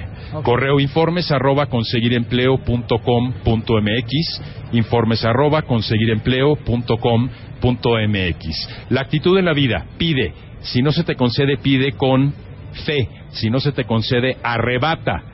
Y si no se te concede, no es para ti, déjalo por la paz. Qué bueno, ojalá que nunca nos corran, Julio, porque ¿Me yo creo que no nos vas a dar trabajo. Yo te contrato. No, Julio te vas a contratar a ti. Y yo te hago el PR de Wobby. Claro, perfectísimo. Gracias, Roberto. Un placer tenerte Mucha acá. suerte a todos. Aprovechen Gracias, el Julio. foro para el networking y contactos. Lo más importante. Gracias, Marta. Gracias, Muy bien. público. Gracias. Gracias. Julio. Así se hace nuestro quehacer desde el Wobby en el Expo Vancomer. Increíble. Que saludamos a todos los cuentavientes Que están por acá que también están por en vivo. acá. A ver, aquí un aplauso, muchachos. Ya Un aplauso, muchachos. Ya chambeamos desde las 10. Ya basta. Hasta tres hay aplausitos. Así, Sí, sí, sí. unos aplausos. Así voy a regalar Fuerte, invitaciones hombre. con estas mismas ganas, ¿eh? Así le voy a hacer. Muy Estamos bien. de regreso mañana viernes en punto de las 10. Oigan, espérense un segundo. ¿Qué? ¿De qué se van a disfrazar de Halloween? No sé, hija. Bueno, de hecho... yo ya sé. ¿Qué? ¿Y saben qué? Se me ocurrió anoche. Voy a hacer, así como tenemos un concurso de calaveritas, voy a hacer un concurso de disfraces. Uno de disfraces de Halloween. Voy a hacer un concurso de disfraces y les voy a pedir que me manden su foto a martadebaile.com. Ajá. Yo hoy me voy a disfrazar, pero se me ocurrió una idea increíble.